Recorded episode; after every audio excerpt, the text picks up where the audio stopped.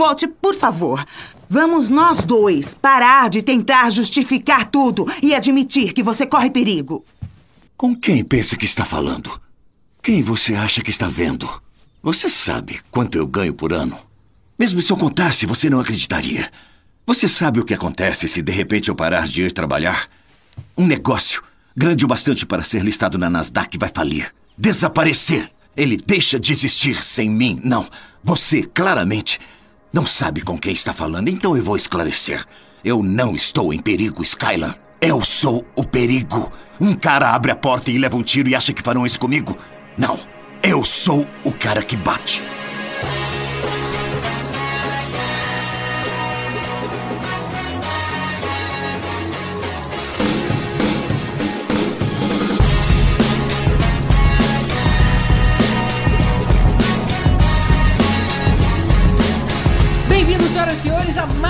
Podcast para falar sobre filmes e séries de TV. Nós somos os podcastinadores. Eu sou o Gustavo Guimarães e aqui comigo, ajudando a limpar os tonéis de cozimento do laboratório, estão Rodrigo Montaleão. Fala pessoal, aqui é o Rod e eu não quero viver num mundo sem Coca-Cola. E quem quer viver no mundo sem. Coca-Cola? Pois é, né? Quem quer? A Pepsi. Porra, não entendi, cara. Pô, tu esqueceu uma das Você frases mais série, famosas da, da série, cara? Who wants to live in a world without Coke? Ah, Espera falar putz, não. Tá, sem cocaína, né? Não, cocaína não, Coca-Cola Coca-Cola. mesmo. No deserto ainda, né? No, no deserto ele menciona a coca. Não, é porque tem uma hora que ele fala o meu produto. Ah, gente, vamos falar dessa frase aí no, no- no- episódio. Acho que o Caruso não viu a série não, hein, cara? A série acabou faz tempo, tá, podcastinadores? Eles estão aí pegando um hype que, porra, a gente podia muito bem estar falando de Chaves. Mas eu sei de que desde a data que esse programa foi marcado, dava pra ter assistido tudo. Fernando Caruso. O Walter White me ensinou a pegar mulher com objetividade. Tem que ter meta. Por quê? Metafetamina. Nossa, cara.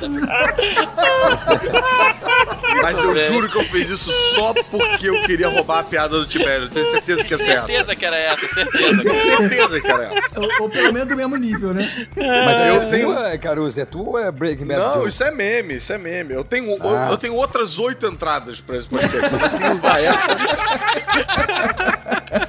só pra derrubar o Tibério. Uh, GG, Que é? say my name.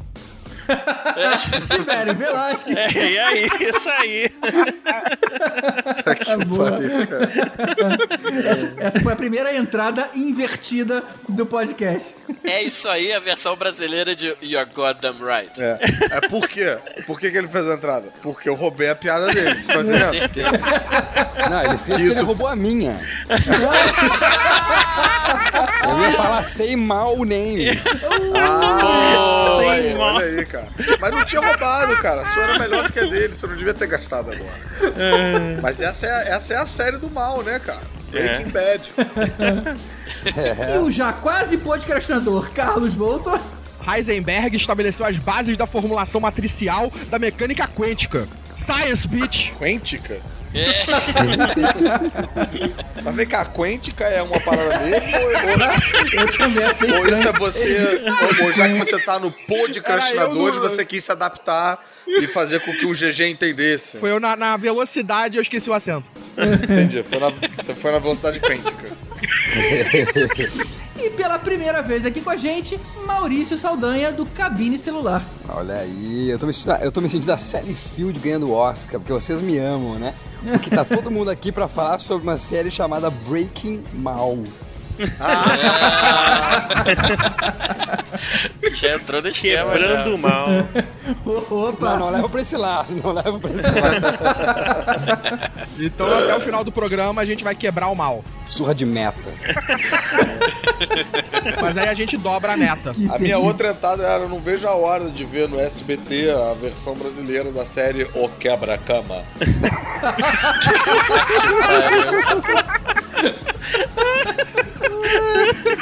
Que lixo, cara. Ai, caralho. Hoje a gente vai abordar o tema que eu queria ter feito desde o primeiro episódio do podcast. Na verdade, antes até, o Podcastinadores ele foi concebido no desejo de um dia eu falar da melhor série já feita pela humanidade, na minha modesta opinião, claro. E é quase com lágrimas nos olhos que eu digo que depois dos e-mails a gente vai conversar sobre Breaking Battlestar Bad. Galáctica. Ah, tá. Yeah, e-mails, bitch.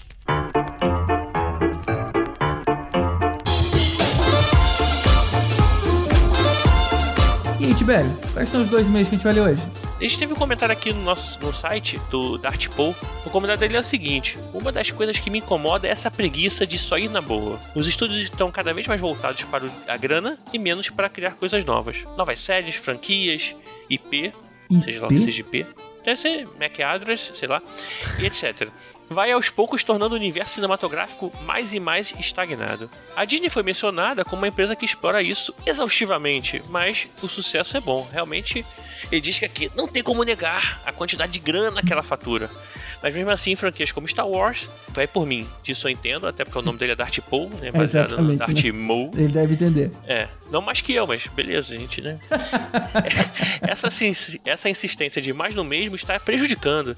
Star Wars Episódio 7 foi um remake disfarçado. Não que seja filme foi ruim, longe disso, mas tá tudo ali no episódio 3. 3? Ele- não, A- 4? Acho que era episódio 4, ele deve ter escrito errado. É, mas cara, só, isso é bom. Ser parecido é bom, traz novo público. É um remake disfarçado, é ótimo. Se o pessoal faz o, o 4 como remake, ele deve chiar pra caramba. Que seja assim. Eu, Ah, é eu verdade. curti, eu curti pra caramba. Curti.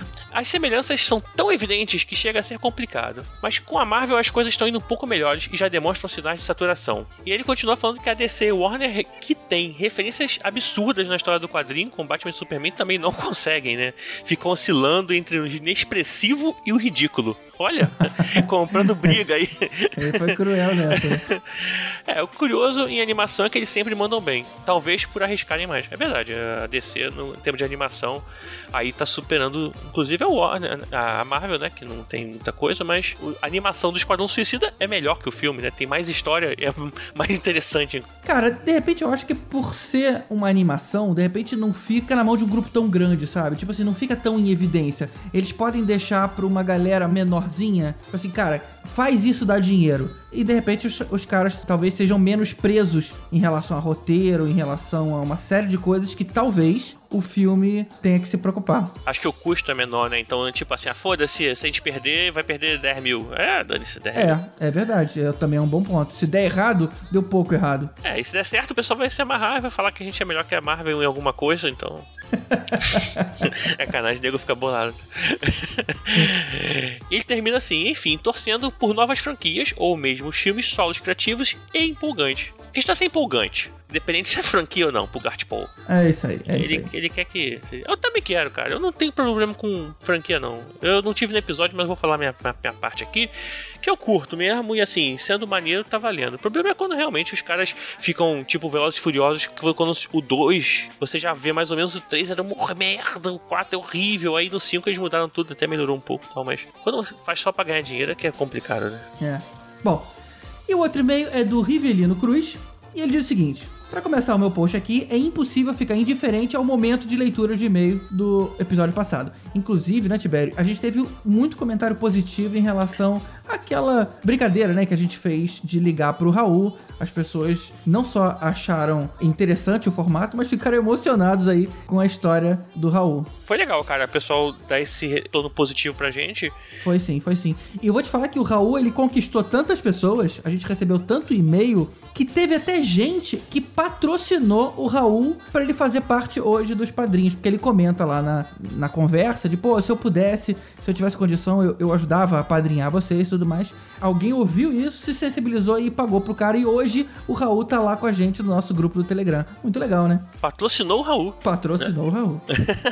É, é maneiro. É isso e a aí. gente boa, ele comanda, manda várias paradas nos comentários lá dentro. É verdade, é verdade. É, ele cara, é comenta, né? E ele É. continua elogiando, falou que foi um gesto muito atencioso, que a gente teve parabéns pela atitude, demonstração de carinho com quem admira e gosta do trabalho da gente. E o Revelino diz que hoje, dificilmente, tem um tema aí que seja original, que parta das ideias dos roteiristas. Quando eles não pegam filmes estrangeiros e ligam o raio americana Como é que. que- Americanator. Ou algo assim, né?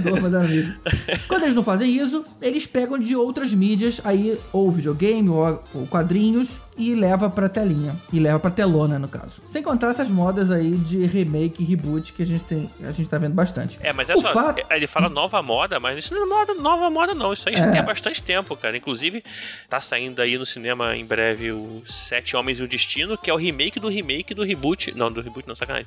Mas ele, ele já se baseia no filme. A gente até falou no, de filme de Faroeste, que a gente falou de de Sete. Homens e o Destino, que na verdade é um remake dos Sete Samurais do Akira Kurosawa. Então, assim, já estão fazendo um remake de um remake. né? Olha só, cara. E já é um remake de 1960. O fato é que por causa dessa moda de reboots e remakes, eu já vi o tio Ben e os pais do Batman morrerem 500 vezes no cinema.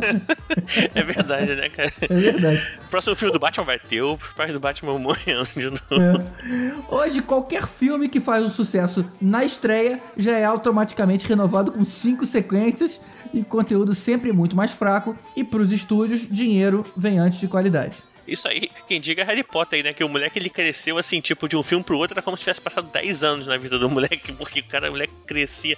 Pega a foto do garotinho, cara, do primeiro filme e do último filme, ele cresceu muito nesse tempo, né? É verdade, cara, é Ele- verdade. nunca ninguém ficou tanto tempo numa escola assim. Ele deve ter repetido de ano várias vezes, né? O cara do, o cara do Crepúsculo, eles ficaram mais tempo. É verdade. Um abraço pra todos desse podcast, que não merece nem remake, nem reboot, mas sim uma trilogia eterna. Muito obrigado aí, Rivelino. Opa, essa foi boa, hein, cara? Essa Gostei. foi boa, essa foi boa. Eu vou anotar aqui no meu caderninho aqui de. Então é isso, gente. Vamos agradecer aqui aos nossos padrinhos e odas, que são Mário Rocha, Sérgio Salvador, Rogério Bittencourt de Miranda, Marcelo Petego, Leandro Tiffenbacher e Éder Fábio Ribeiro. E não podemos esquecer o nosso mestre dos magos, aquele que aparece e some, o Alexandre Mendes. Não, ele não some, ele tá aqui dia após dia. Se Deus quiser, continue com a gente que a gente precisa de você. verdade. Join us. E é claro, obrigado a todos os nossos padrinhos que, mesmo para quem contribui um real, ajuda a gente com os nossos custos fixos aí para manter o projeto funcionando. É verdade. E olha aí, site novo na parada pra poder mostrar que a gente tá fazendo trabalho. Exatamente, muito bem lembrado. Graças a você saiu um site novinho em podcastinadores.com.br. Aí, quer melhor que isso? Só dois disso. Se você não viu, dá uma olhada lá, especialmente na coluna de episódios. Já era uma coisa que vocês pediam, agora você consegue filtrar por tema, por estilo, por tipo. Ou seja, tá bem bacana de achar, não só de achar o que ouvir, como de recomendar para outras pessoas também. E também não esquece de dar uma passada no nosso Facebook, no facebook.com.br podcastinadores. E claro, sempre lá acompanhar nosso Twitter, né? Que o GG tá sempre dando manutenção lá, botando umas piadas sem graças pra poder falar depois que fui. Não, piada sem graça é contigo, cara. É, de vez em quando ele troca a senha pra poder não mexer, mas deixa ele só descubra.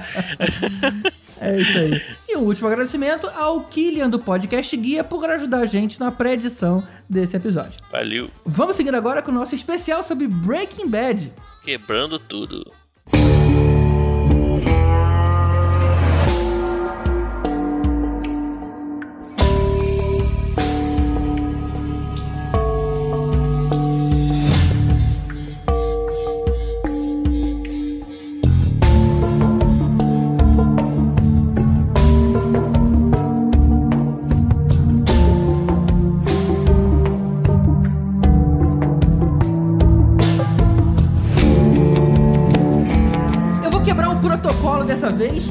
De Elvis e fazer essa abertura com um depoimento pessoal. Quem era apaixonado por séries lá em 2008, como eu, tava vendo Dexter, Fringe, Mentalist, True Blood, Heroes, Burn Notice e tinha uma delas que ela se diferenciava de todas as outras, que ela se chamava In Treatment.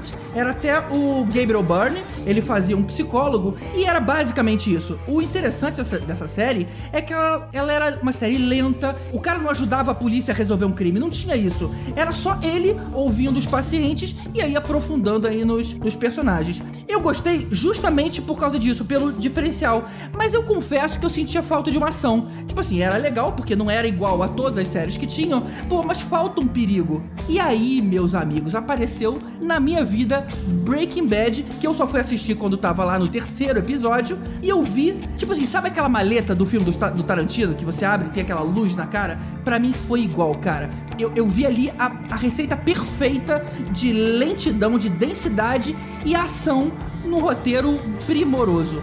Aí eu vi os três de uma tacada só e ficava sofrendo aí pelo episódio da semana seguinte. A única coisa que aplacava isso era porque o Maurício fazia um podcast sobre Breaking Bad falando de cada episódio. Porra, mas isso foi só lá na quinta temporada, hein? É, pois é, né? Antes era só sofrimento. Depois eles vieram aí e a gente podia conversar um pouco sobre os episódios. Mas tu sofreu, hein? É, me sofri, cara. Eu assisti em, em tempo real. Poxa. Não tem essa mamata aí da galera que pegou muito tempo depois, não. GG, então você ganhou um, um pacotão de meta, porque o prêmio, o prêmio é pra você. Eu, eu conheci, olha só, eu conheci, eu tava na Argentina, acredito que, de que ano que é a série? 2008? 2008. Eu tava na Argentina e vi um prédio, era um prédio, sei lá, sei lá quantos andares eles tinham, tinham 20 andares, e os 20 andares era tomado pela imagem do Walter White e do Jesse. Caramba, que E maneiro. isso já na terceira temporada, eu acho. E eu pensei assim, que porra é essa? Deve ser. Já tinha ouvido falar alguma coisa, mas juro que eu não, não tava inteirado na série. E eu disse, porra, para tá desse tamanho a propaganda, é porque deve ser bom. Daí que eu voltei da Argentina e comecei a dar uma olhada. E acredito que tenha sido isso, segunda temporada, terceira temporada. Então, eu não, eu não tô junto aí contigo, GG, nesse sofrimento, não. Eu já peguei o, o bote muito bem encaminhado. Eu assistindo desde o começo, eu não achei ela in- incrível desde o começo. Mesma É, Tem coisa. um episódio, tem um episódio categórico, assim, que pra mim, quando rola a, a questão da distribuição da, da almofada, e eles vão falando sobre problemas pessoais, aquela reunião familiar, ali eu chorei e disse, caralho, essa série me pegou.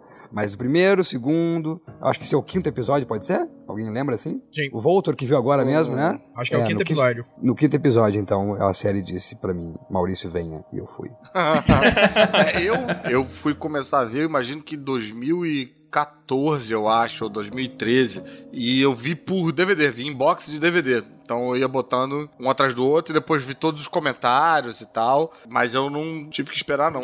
Mas eu vou te falar que quando eu comecei a ver, realmente muito poucas pessoas falavam sobre essa série. E aí eu não tinha com quem trocar, cara. Eu até assisti, eu falei, gente, vocês já viram essa série Breaking Bad? Mas eu reconheço, Mal, que o primeiro episódio especificamente é ainda um divisor de águas, né? Você, o cara olha e fala, pô, o que, que esse cara de cuecão tá fazendo no meio do deserto, sabe? Que diabo de série é essa? De novo, ela era diferente de tudo que passava. Então foi um choque muito grande. É porque eu fiquei muito curioso quando vi. Eu ainda não tinha imergido do jeito que imergi depois, mas eu fiquei muito curioso. Falei, cara, peraí, me dá mais. Aí veio o segundo, eu falei, caramba, fechou bem. E no terceiro a parada me conquistou direto. Que foi justamente, eu só tinha três pra ver, né? Aí tive que esperar a temporada toda de novo. Mas o Rod, por exemplo, foi um cara que eu há anos tento convencer ele a ver, mas ele tinha raivinha do hype. Não, não vou ver. É. Tipo, sabe aquela- essa galera que não vê Game of Thrones? Porque todo mundo fala? Era assim. Presente. Não, mas o que, que aconteceu? Na verdade, você foi o principal, eu acho, de, de todas as pessoas que eu conheço, acho que você era o que fazia mais, mais campanha. Mas assim, o, o fandom dessa série ficou uma coisa de louco, cara, assim, beirando o extremismo, cara. Se você. Mas nas últimas temporadas Mas só. é, É, na- então, na- mas- a partir da quarta, Quarta- quinta, é, né? quarta pra quinta. E engraçado é que tudo isso que eu criticava eu acabei me tornando, né? Agora eu sou um desses que tenta evangelizar também. Mas realmente, eu vi recentemente, eu acabei, tem dois meses a série, vi toda no Netflix já, então já teve essa facilidade.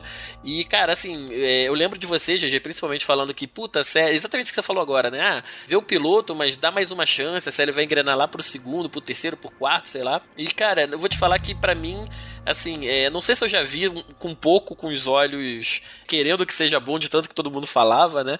Mas, cara, pra mim o piloto já me pegou, cara. É exatamente o que você falou, cara. Quando abre a cena, que você vê um coroa de cueca no deserto apontando uma arma pra câmera, uma porra de um trailer, eles pegando, saindo fumaça, cara, tu fala, cara, que loucura é essa, né, cara? O que, que aconteceu com esse cara? E aí, a partir dali, você vai embora, cara. Você não, não para mais de ver. Quando tu viu o velho de cueca, assim, tu falou, essa série é pra mim, né?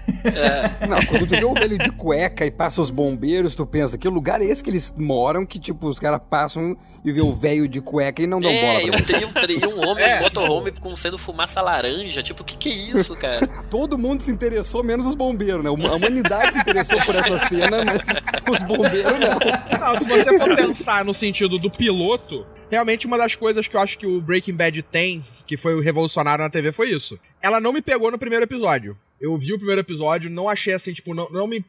Na época que lançou, eu não vi. Aí acabei não vendo os outros, deixei de lado e passou o tempo. Eu fui ver também, acho que quando começou a quarta temporada, eu comecei a assistir a série. É, Eu também acho que eu comecei a ver por aí também. Eu lembro de eu estar assistindo, mas não. Não, minto. Eu acho que eu tava assistindo no início da quinta temporada. E aí, tipo assim, o pessoal tava assistindo a quinta temporada e assistindo a primeira, e meio que eu acabei quase que junto, assim, mas mesmo assim eu já sabia do final já, assim. É, pô, se você começou a ver na quinta, você deve ter ouvido o spoiler do Gus, né? É, você tomou, deve ter tomado bastante não, spoiler. tomei spoiler. Tomei mais por causa do final. Isso é uma vantagem de ver bem depois do hype, né? Acho que eu e o Rod tivemos essa vantagem que a gente viu meio incólume de spoiler. assim, É, totalmente. vendo- Ah, mas você perde aquela coisa de trocar com as É, pessoas. então, uma coisa que eu senti não foi nem só trocar, por exemplo, é, episódios e cortes que foram claramente feitos pro Cliffhanger, por exemplo, o corte da última temporada, do mid-season, que é o Hank sentado lendo o livrinho e descobrindo tudo, Putz, Cara, eu me arrepio só de isso eu imagino que pras pessoas deve ter sido alucinante esperar um ano pro negócio Foi. voltar. Eu enlouqueci ali, cara. Pra mim, assim, assim que acabou, já rolou. E da próximo episódio entrou direto e continuou, sabe? E tipo. o... o que é bizarro dessa série foi exatamente isso, porque essa experiência que eu tive aparentemente foi muito grande.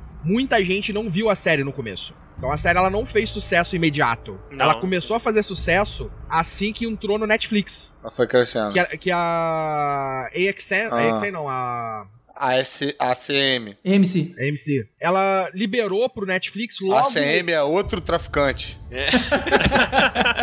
ela liberou pro Netflix muito cedo. Terminou a primeira temporada, ela já tava liberando pro Netflix. Então as pessoas começaram a assistir a série no Netflix e começou um hype muito grande. E aí a parada cresceu e se tornou o que é hoje, né? O que o Breaking Bad se tornou.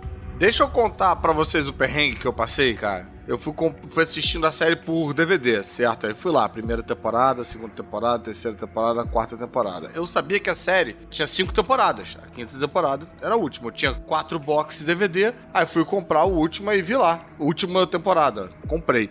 Só que eles lançaram o box. Primeira temporada, ter- segunda, terceira, quarta, quinta temporada e final. Season final, uma coisa assim. É. Dividiram a quinta temporada em box, parte 1, parte 2, sem colocar Putz. quinta temporada, parte 1, parte 2. Eu vi a série inteira, eu vi o final inteiro antes de chegar no final da parada. Isso acontecia com VHS Ah, que muito, né? sacanagem. Cara, tu pulou uns oito episódios aí. É tipo, botou a fita 2 em vez de botar a fita 1. É, isso aí. VHS é clássico. É, aí eu fiquei tipo, porra, mas peraí, cara, e aquela porra de Say My Name? Onde é que ninguém, ninguém falou Say My Name? É uma parada que todo mundo fala. Será que eu perdi? Fiquei procurando episódio por episódio desses outros Você episódios. perdeu o assalto ao trem, você perdeu a, a morte do, daquele garotinho, Puta, cara. Cara, bicho, perdi a porra. Eu acho que eu perdi, inclusive, o Rank descobrindo. Sim, você perde. a É o último, é o último É, episódio que é o fim da, da... primeira Não, temporada, não, não. é, Do do, break da, da do quinta. mid-season, né? Agora eu entendo porque que tu acha Lost melhor. Essa série Breaking Bad tem muito furo de roteiro mesmo. Não, eu achei que era um salto temporal, eu achei que era uma viagenzinha que eles estavam fazendo, mas começou a ficar meio tipo, caraca, quem é essa mulher que apa- aquela mulher que fica querendo que ele volte? Apareceu uma mulher querendo que ele volte. Caralho, Sei, quem a é da, essa a da Madrigal. É. É. Mas aí, cara, eu assim, eu sofri, cara. Sofri muito, sofri muito. Porque é um negócio que você não tem como É, recuperar, não tem como. Não tem como desver. É, não, é, tem, estragou, Você é. perdeu, sabe? você perdeu a experiência. Estragou. Mas por outro lado, eu tive uma outra experiência que foi interessante. Não foi, obviamente, não foi tão boa quanto, mas tô tentando me consolar. Que foi ver essa primeira parte, sabendo onde é que isso ia dar, e ver como era bem amarrado, vendo, tipo, tudo que os caras colocavam ali, sabendo qual ia ser o payoff daquilo, sabe? Porque a primeira parte é toda ele pegando os elementos que vão montar aquela metralhadora na mala, né? E aí eu fui, eu fui vendo, sabendo pra que, que isso ia servir. Isso foi interessante também. Eu tive uma experiência parecida com isso. E quando tava lá mais ou menos na terceira temporada, eu vi alguém assim no Facebook. Cara, mas com certeza tinha que acabar assim, porque não podia ser diferente. Eu falei, filha da puta vai morrer. Ah, mas isso aí a gente já sabia, né? É, cara? é Que câncer, ia aí tipo, outro. tipo- terminal. É, isso já tava assim encaminhado É, desde o É, mas não, essa hora ele tava se curando. Quando tava vendo, ele tava se curando já. Aí eu falei, ah, cara. É, mas a sociedade americana moralista do jeito que é, o cara não ia terminar Também, bem, cara. é. Não ia. Eu lembro, gente, de, de reclamar com o Netflix, porque até então tava chegando o Netflix sempre as temporadas, né? Sim, Ô, GG? sim, tinha todas. Sim, sim. Não, não, eu digo assim, ó, eu digo, ela estreou na MC, mas daí já chegava no Netflix, não? Logo em Não, seguida. não, demorou um pouquinho. Não. Na verdade, ela, ela estreou na MC e aqui ela estreou na EXN. Ela passou um tempo na EXN e ainda teve uma versão que a Record passou, que era A Química do Mal. É, Não, não, beleza, mas- beleza. Mas eu quero só contar que eu, eu cheguei a ver, eu comecei a ver no Netflix, no que tinha no Netflix. Porque eu lembro de me incomodar com o, o thumbnail do Ah, Netflix, sim. que já É, era um o spoiler. Puta, aparecia aliás, o- aliás, o Netflix é mestre em fazer isso, cara. É, o É, Netflix é, daí tinha, o- putz. tinha um thumbnail do Jesse todo cheio de roxo na- no rosto. Eu, puta que pariu, ele vai levar uma, Ah. uma surra. Eu acho que quando leva a surra do, do, Hank, Hank, é, né? é. Lembro de mandar um e-mail, cara, pro Netflix. Pô, vocês que sacanagem, pô. Ah, eu fui pros estúdios em Los Angeles, né, no, no Réveillon com a minha mulher, e aí a gente visitou lá e tinha o, o trailer do, do Breaking Bad, tinha o carro e tal. E aí eu tirei uma foto de cueca na frente do trailer, né? tipo, esperei nego. Esperei nego sair de perto, assim, né? E, e, e aí tirei. Não teve o mesmo efeito que a minha cueca era do Capitão América. Aí não tinha o mesmo impacto dramático, assim. Mas aí eu peguei E essa você foto botou isso no Instagram. botei no Instagram no dia 1 de abril, falando que eu tinha sido convidado, que era, pô, era um momento novo e tal, um desafio. Tinha sido convidado para interpretar o. Walter o- Branco. O Walter White, eu acho que ainda botei Walter Branco, eu acho, na, na versão brasileira. Não lembro que merda que eu escrevi. Mas eu, mas eu achei que. Pô, era 1 de abril, gente. Eu achei que ia ser muito evidente, que eu ainda botei, tipo, sabe que nem o, o Charada, tipo, que coloca as pistas ali? Eu coloquei a data de hoje é muito importante para entender isso. não sei o que tá. E o que apareceu de gente me xingando, falando, não acredito que eles fizeram isso, isso não pode ser verdade, caraca, eu revoltado porque eu ia ser o Walter White brasileiro, Muito bom, cara. Walter Branco. com uma cueca do Capitão América. Agora, você falou no trailer, cara, sabe uma coisa que eu nunca entendia? Por que, que nunca ninguém fez um toy art, cara, do trailer laboratório de metanfetamina? Mas tem, tem, tem, O, o trailer tem? Tem. Ai, cara, puta, acabei de descobrir o primeiro toy art que eu vou querer ter. E ele faz mini metanfetamina de verdade. Ele sai fumacinha. Venha viciar os seus amiguinhos.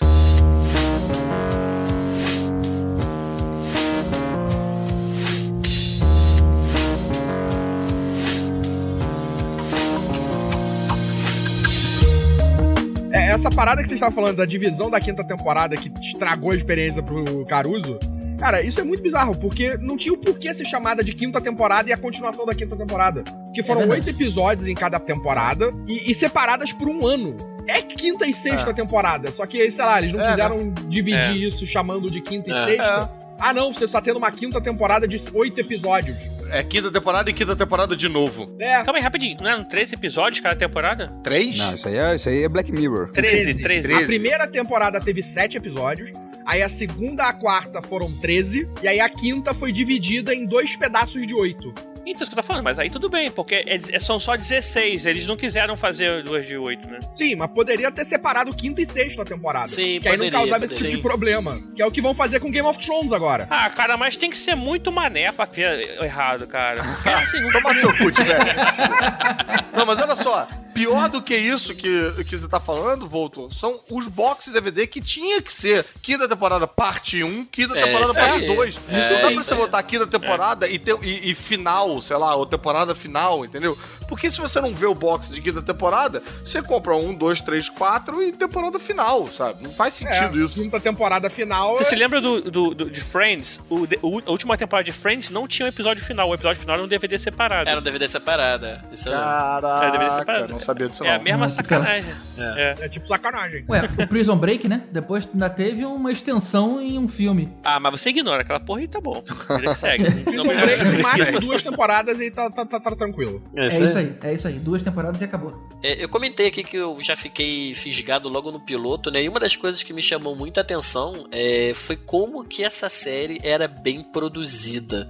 Assim, é, é, não só na produção em si, que era uma, tipo, uma linguagem de cinema, mas é, aquela cena que. Logo na primeira, mas nas primeiras cenas, se não a primeira, que a câmera ela sai de dentro da arma do, do Walter White, que tá apontando a arma pra câmera, né? Ela dá aquele traveling de dentro da arma e ela sai assim.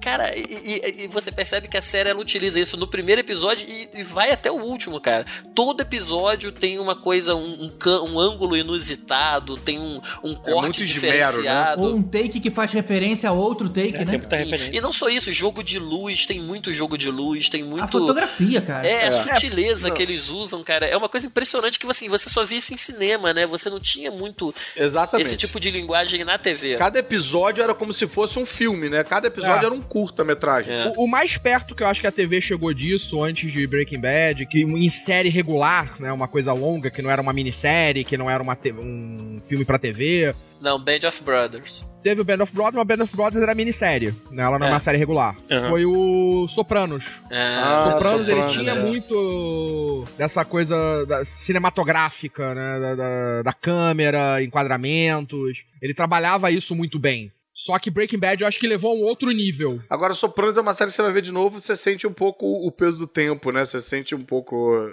Ela parece uma série de 93, apesar de ser de 99. É, e, uma coisa legal, assim, é, é, do Breaking Bad é que ele faz isso e, assim, usando isso como ferramenta de roteiro, inclusive, né? Você tem episódios que eles fazem daquele coisa do, do point of view, né? Que ele mostra de dentro do, do negócio. Tem uma que eles mostram de dentro do barril, que vai uma água na câmera.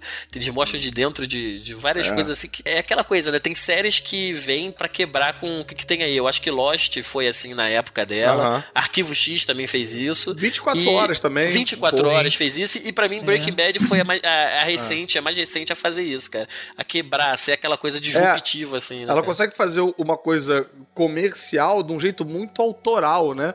E Sim. tem uma outra coisa dentro disso que você, você tá falando aí do, dos ângulos e da fotografia e tal. Tem um esmero também na direção de ator e na, e na atuação dos atores lá que você consegue, episódios em que o Walter White não fala nada, você consegue entender o que tá se passando na cabeça dele em cada etapa. Exatamente. Isso é muito impressionante e, E isso mesmo é um o diálogo, você sabia que cada um dos, dos beats e dos yo, todos eles estavam no roteiro? A Sim. série não abria espaço pra improviso, E aquele cara. silêncio, Uhum. por exemplo, a gente vai chegar nesse momento, né, desse momento emblemático, mas assim, tinha uns silêncios que eu vi no, nos extras do DVD, o, o Brian Cranston comentando, que era como se era uma página de descrição de o que estava se passando, era tipo um livro, sabe? O roteiro vinha de uma maneira muito é, literária, no sentido de parecer literatura, assim, né? De, Incrível, né? da descrição e tal, era tipo uma Ah, tá. parada muito bem servida, né? Curioso, GG, você ter falado dessa questão do improviso, porque tem uma curiosidade sobre a série que, não, não- acho que talvez pra todo mundo, o melhor episódio da série, que é o Ozymandias, né? Naquele momento que o Walter sequestra a Holly e ela tá no carro com ele. E ela solta um mamã, ela fala mamã, aquilo ali foi a garotinha que fez de forma aleatória. E aí o Walter entrou Olha. na sequência ali e emendou. Então ele reagiu àquele mama, ele tipo, ele olha, ele faz aquela cara, ele começa a chorar, tipo, puta, Caraca. vou ter que devolver, cara. né? O que, que eu fiz? Então, cara, pra você ver como que o nível de atuação do cara já tava, que ele emendou naquela sequência da garotinha e, e reagiu, né? E entregou aquela cena dramática animal. né? É, mas esse cara, bicho, ele é muito, muito, muito foda. Eu já me amarrava nele em Malcolm in the Malcolm Middle. in the Middle, é. Malcolm in the Middle. Nossa, cara. Ele é, ele é monstro nessa série. É uma série de comédia e ele detona. Mas você cara. sabe que ele só entrou no Breaking Bad por causa do Arquivo X, né? Sim, porque o, o Vince o- Gilligan era roteirista do Arquivo X. Roteirista e produtor do Arquivo 6. Ele fez um episódio com o Brian Cranston e se amarrou e tal. E, inclusive tem uma galera da equipe do Breaking Bad que ele trouxe de Arquivo X. A série era muito bem liderada por ele, assim. Eu fiquei vendo lá. Tem uma porrada de extrinha, né? O box DVD é muito bem servido nesse sentido. Tem, tipo, um-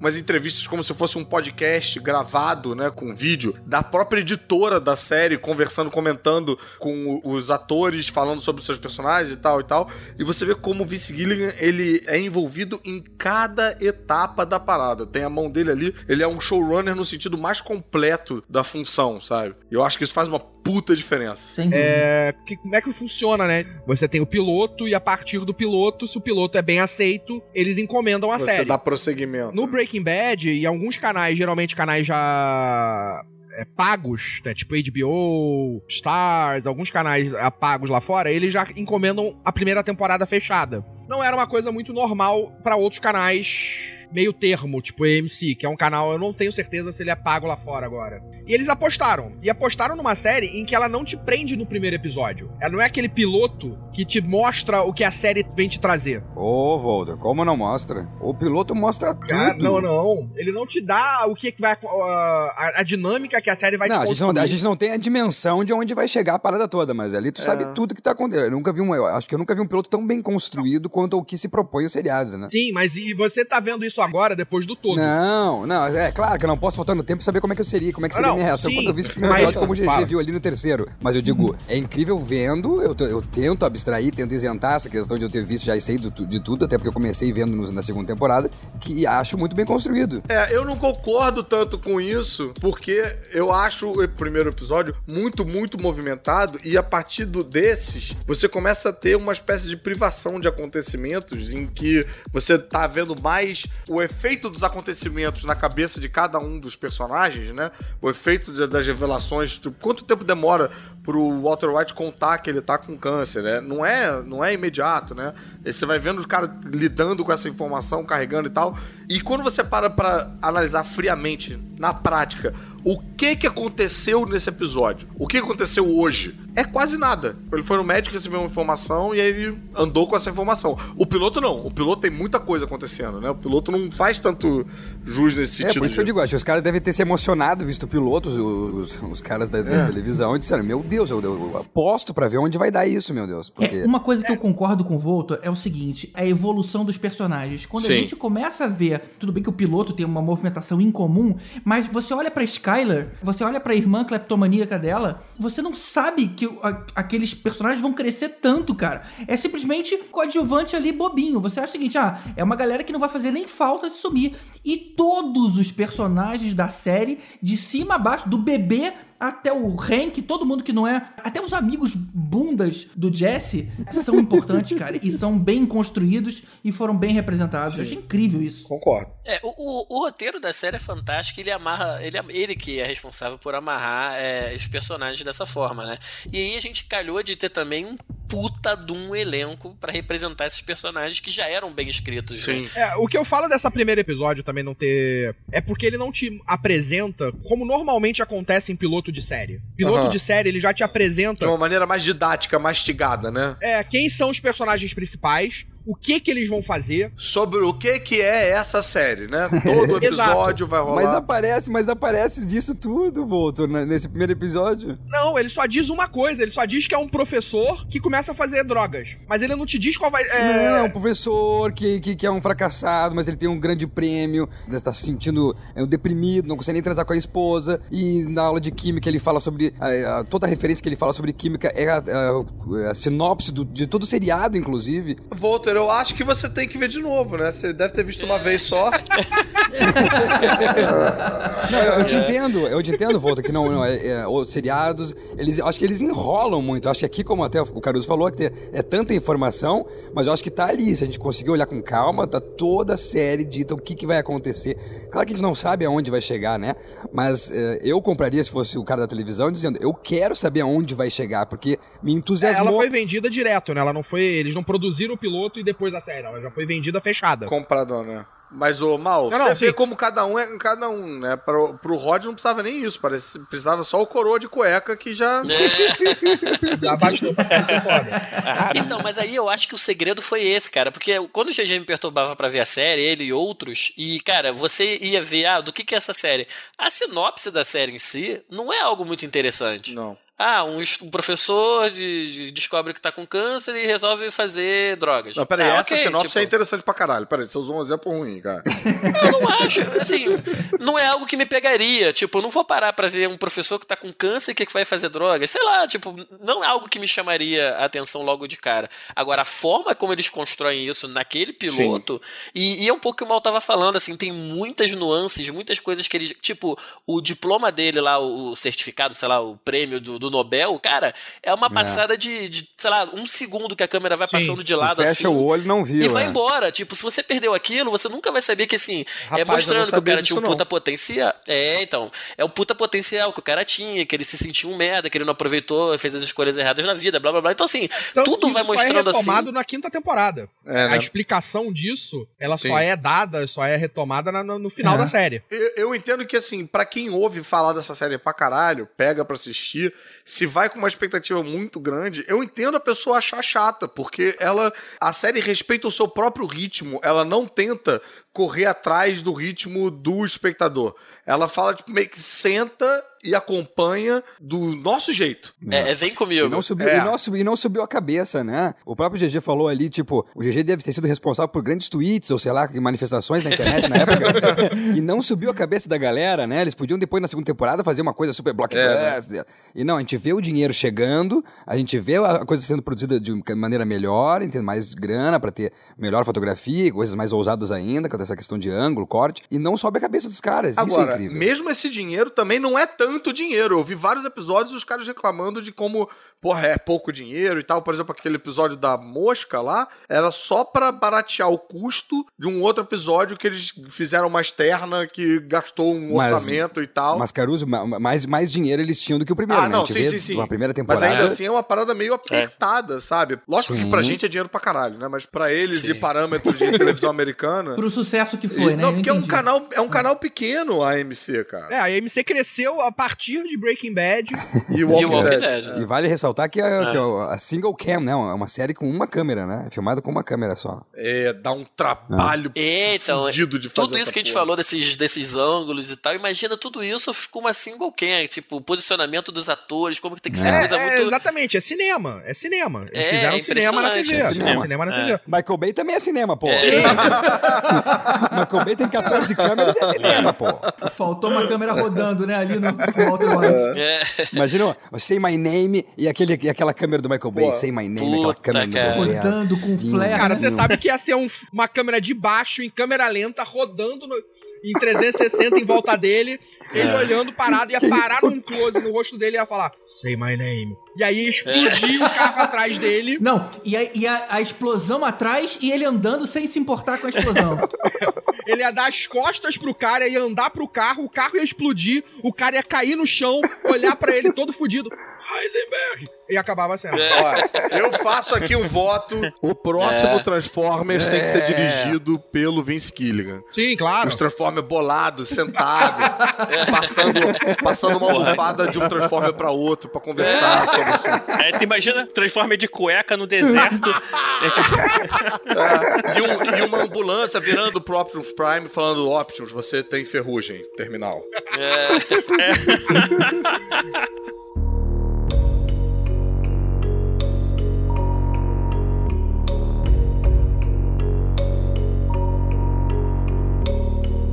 Começando pelo Walter White, deixa eu fazer uma pergunta pra vocês. Quando foi que ele broke bad? Ou seja, quando foi que ele eh, se Broke tornou... Bad Mountain. Ele era um cara infeliz, né? E aí aos poucos ele vai descobrindo algo que ele sabe fazer, vai pegando um pouco de confiança, vai se tornando um cara melhor. Mas daí ele era só um cara triste, se tornando um cara mais confiante, melhor. Tem uma hora que ele fica mal. Que horas vocês acham que foi essa passagem?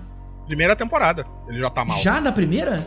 Ah, eu, Primeira eu não vejo, temporada. não. Não, acho que temporada não. não. Ele não mata o cara no, no porão? Quando ele mata o cara no porão, não, acho que ali é- foi uma questão de desespero. Mas ele sofreu por matar, cara. Tanto que nas É. últimas temporadas, ele não quer nem saber. Ele mata fácil. É. Mas ali ele tava sofrendo por isso. Ali foi a virada. E depois, quando ele vai pra explodir o Tuco. Não, pra É. mim é lá no final, cara. Pra mim é lá na quinta, quando ele já tá sem my name e tal. É mais lá pra Não, frente ali já. ele já tá no limite. Não, ali, ali, já é. ali não, é Heisenberg total, É, é. ali é Heisenberg Mas ele total. já, já teve a é transformação interna dele, a transformação interna dele de professor de ensino médio americano pra eu agora sou um traficante e faço isso, é, é logo no início. Ele, ele já tem essa mudança de comportamento bem cedo. Tanto que na- é, logo depois que ele mata o cara no porão, você vê que rola uma transformação quando ele raspa a cabeça, quando ele bota o chapéu. Ali tu já Hum. tem essa transformação na personalidade dele. Não é tão É. forte como é É. depois. Mas o que, que a, gente, a, gente, a gente traduz como Breaking Bad? Quebrando os campos. Surtando, não. É, É virando mal, né? É, não, isso é a tradução literal, mas eu acho que isso é mais um termo. Não, aqui a pergunta é, acho que a minha resposta veio mediante entender a pergunta. Quando é que ele então surta, quando é que ele vira mal, quando é que ele. É. Eu acho que quando ele bate no cara que tá ali fazendo bullying com o filho dele na loja, eu acho que ele já tá malzão ali. Primeiro episódio. Pra mim é na, é na Lava Jato quando ele manda o cara se fuder e Não, pega, o, não. e pega não, o não. aroma ali, o aromatizador, e fala, I'm taking this. É, ali quando o negócio da loja com os caras que fazem bullying com o filho, ali ele meio que também já é tipo. Foi logo depois que ele descobriu que tá com câncer. É. Então ele falou: É. foda-se. É, Eu acho que ele chuta o balde vou- quando ele sabe que tá com câncer. Eu acho que ele começa. É, é. ali Mas Mas ali ele tá, Mas ele a tá querendo ser outra pessoa. É. Eu acho que não é nem eu querendo acho- ser outra pessoa, eu acho que ele liga o foda-se. Ele fala, lembra que ele fala I am awake? Primeira grande frase da série Isso, é I é am verdade. awake. Ali ele já tá chutando balde. Mas aí, aí ele percebeu que ele gostou de um tipo de comportamento que ele nunca tinha experimentado. Eu acho que quando ele mata o Crazy Eight, ele fica chocado com o que ele acabou de fazer, é o suficiente pra começar a mexer nele pra que ele planeje a explosão lá dos traficantes. Ali Não. eu acho que ele já era um cara mau. Você vê que na hora que quando ele sai, ele já não tá mais se importando com ninguém. Eu acho que foi, eu entendia pra mim aquele ali foi o momento. É, eu tenho um ponto específico, pra mim não foi nem aí, porque ali ele, ele matar o Crazy Eight e tal, ele ainda teve, ele- você vê, você percebe que ele fica arrasado, né? Você vê uma, Isso, isso. você vê Eu a também acho, não foi consciência. ali, não. Ali Agora, pra começou. mim, o ponto de virada foi quando ele deixou a Jane morrer.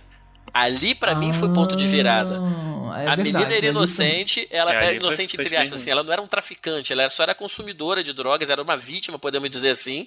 E ele deixou, e assim, ficou na dele, não falou nada, como se nada tivesse acontecido. Ali ele não ficou ressentido Mas ele- nem ela, nada. é, ela, é. ela era um problema pros planos dele, de uma certa forma. Ela né? tava chantageando ele, na verdade, né? Ela tava chantageando ele. Também, também. Mas ela tem uma então. questão também de pai e filho, ela também tava levando o menino pro mau caminho, né? É, exatamente. O, o Walter, ele só se importava com a família. Só tinha aquele grupo pequeno ali de pessoas, que era a mulher, o filho, a filha, o Jesse, e aí ele ainda se importava com o Hank e com a Marie. mulher dele, com a Marie. A questão da Jane é que foi, primeiro, foi de caso pensado e foi uma coisa que ele fez pra livrar a cara dele, né? Tipo, Teoricamente ele não fez, né? Ele deixou de fazer, mas, mas tem uma responsabilidade ali. É, não foi caso É, pensado. ele deixou né? acontecer. Ela se matou porque ela se drogou. é, mas Ele foi caso não- pensado, ele podia ter ajudado e não ajudou, né? Não, sim, mas ele não tava ali. É, mas é pra- porque ele também não podia nem ter invadido aquela casa, né? Tipo, ele foi lá pegar o dinheiro dele de volta, né? É. O que, que ele ia fazer? Ele ia ligar pra 911 pedir uma ambulância? É, Era só virar a mulher de lado, né? Mas tudo bem. Eu não né? sei quando ele começou a ficar mal, mas assim, eu sei quando o Walter White ele morre pra mim na quinta temporada quando ele arma um assalto à, à prisão,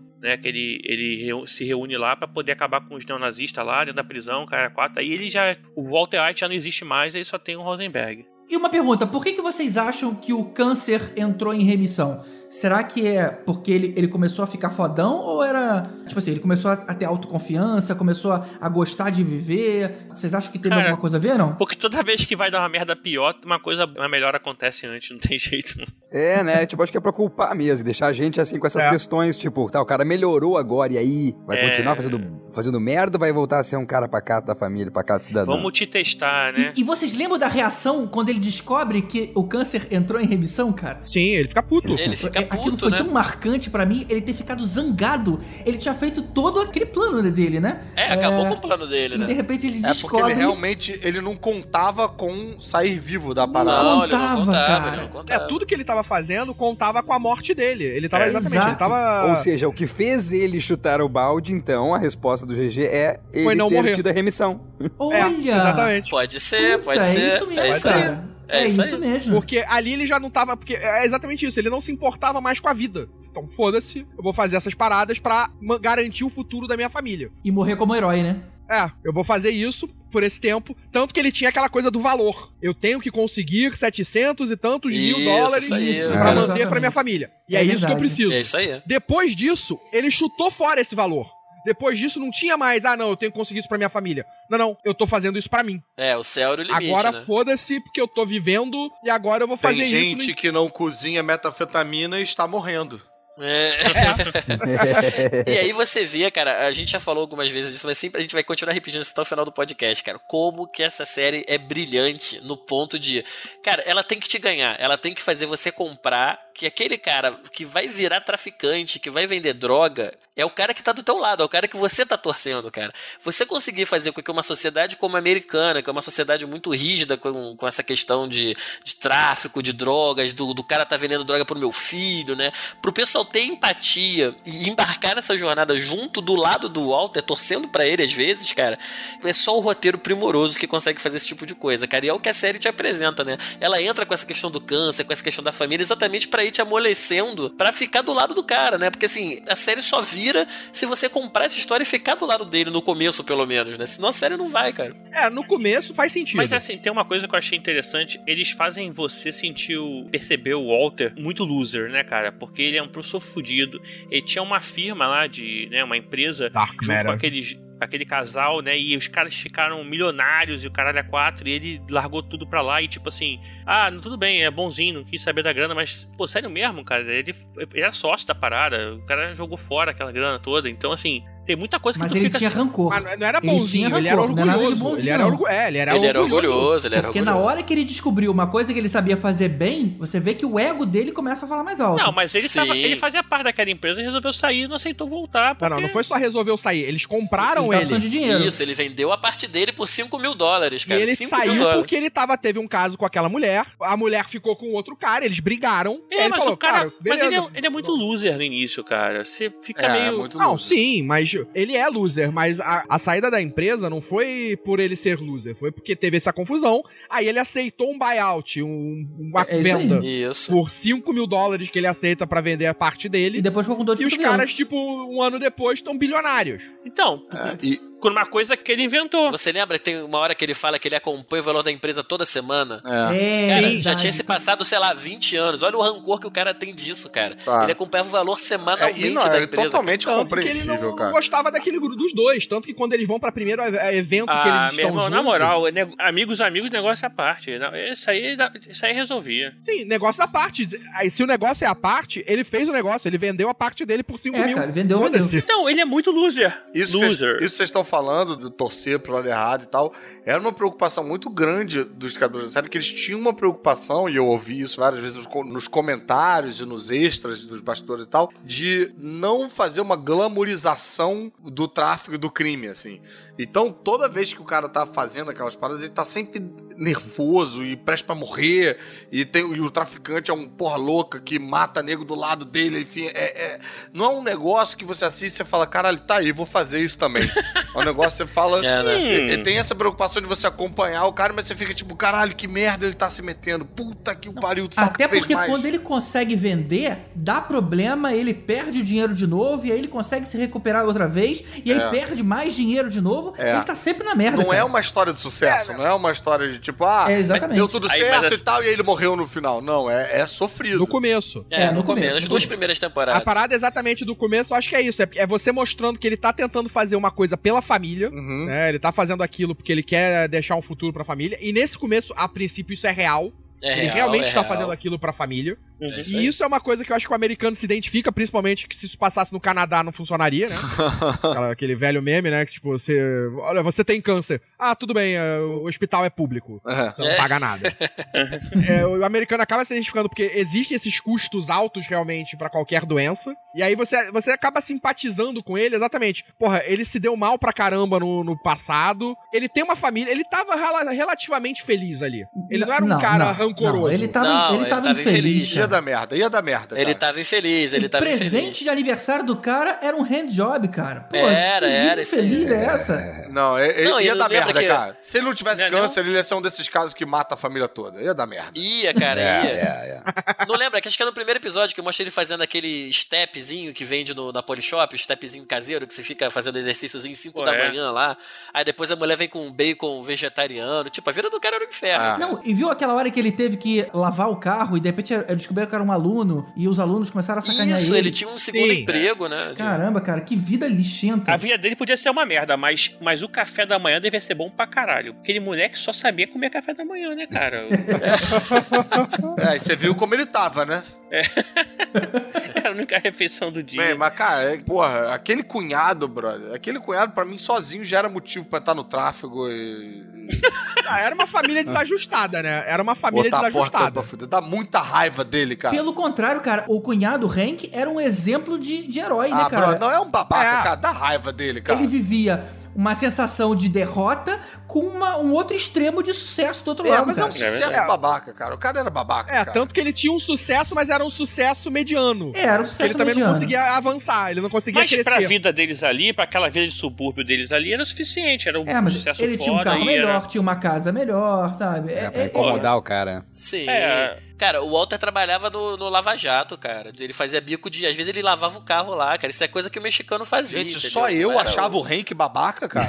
Ninguém- Vocês todos Não, achavam acho- um Hank fodão? Não era, Eu, babaca. eu achava ele tiozão, aquele tio Suquita, sabe? Mas ele era um cara foda, cara. Ele é um cara de É, eu achava princípios. Ele era um cara correto. Porque você torce pros vilões, Não, ele era um cara, ele era um cara babaca no sentido que ele ficava jogando na cara o tempo inteiro as paradas. É, Não, o Hank é. vai ficando interessante. À medida que o Hank vai, vai, vai tendo pânico, ele vai ficando um cara mais humano e mais, e mais bacana na série. É, né? Mais, No É, o começo ele é personagem o- dele tem mais identificável, Isso, né? como o Caruso tá falando, no começo ele era um babaca chato pra cacete. Era assim, era É, assim. Depois mas é, vai- que nem- é aquilo que você faz com o seu cunhado loser, né, cara? Você fica perturbando, cara. Ah, então você é o Hank do seu cunhado. Olha, não se surpreenda, Tibério, quando chegar o dia, tá? Que ele te matar.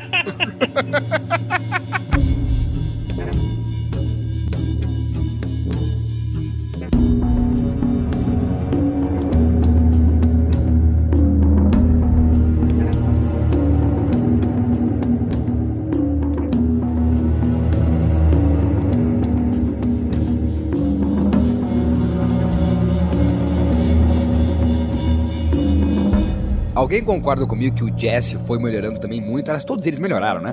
Mas Sim, o Jesse sim. me incomoda muito no começo da série. Nossa, eu acho ele foda E- desde o início, Porra. cara. É, Não, eu acho ele muito chato, a voz dele me incomoda.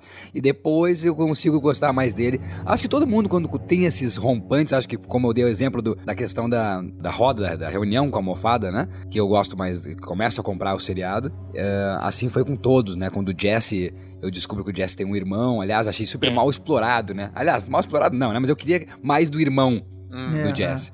É. Eu consigo ver aquela, aquele drama dele com a tia. Aquilo, assim, deixou. Eu, eu, eu comprei mais o Jesse a partir É, pra, mim, dali. pra mim, ele sobe do meu conceito quando ele esconde a, a droga do irmão e diz que era dele, né? Ele acaba E, protegendo o irmão toma e, culpa, né? e sai de casa, e aí você vê que ele realmente Mas ali é você todo mostra mal, que né? ele tinha um bom coração. O Jesse, na verdade, talvez seja o meu personagem predileto de toda a série, justamente que ao contrário do Walter White, que era um cara bom e foi ficando mal, o Jesse era um imbecil, um drogado, um cara que tava Ah. sempre Perdido, tá enrolado, mas vida, ele né? foi cada vez melhorando, ele foi estando exposto a tantas coisas ruins. Foi querendo sair disso, que ele falou né? que eu não quero mais isso. Essa grana violenta aqui da minha, da minha mala, eu não quero pra mim, sabe? Eu quero pros É. outros. Até que tem uma hora que ele não tem mais o que fazer com o dinheiro e sai jogando pela rua. Ele literalmente joga o dinheiro fora. É. Ele passou boa parte da série tentando fugir do crime. É É, são movimentos invertidos, né? É, exata, é diametralmente oposto com a evolução do Walter White. Exato. É, o momento, acho que principal do Jesse, quando ele decide que ele quer mudar de vida, você vê que é quando, depois que ele vai morar ali do lado da Jessie, a, a relação dele com a Jessie, ele começa a ter uma possibilidade Jane, de... Jane, Jane, Jane, Jane. Jane. Senão seria Jesse e Jesse. É, eu tô pensando aqui, é caralho, quem é essa Jessica? A Jessie, Jessie, não O Jesse e a Jesse. Não, ele confundiu com Jessica Jones.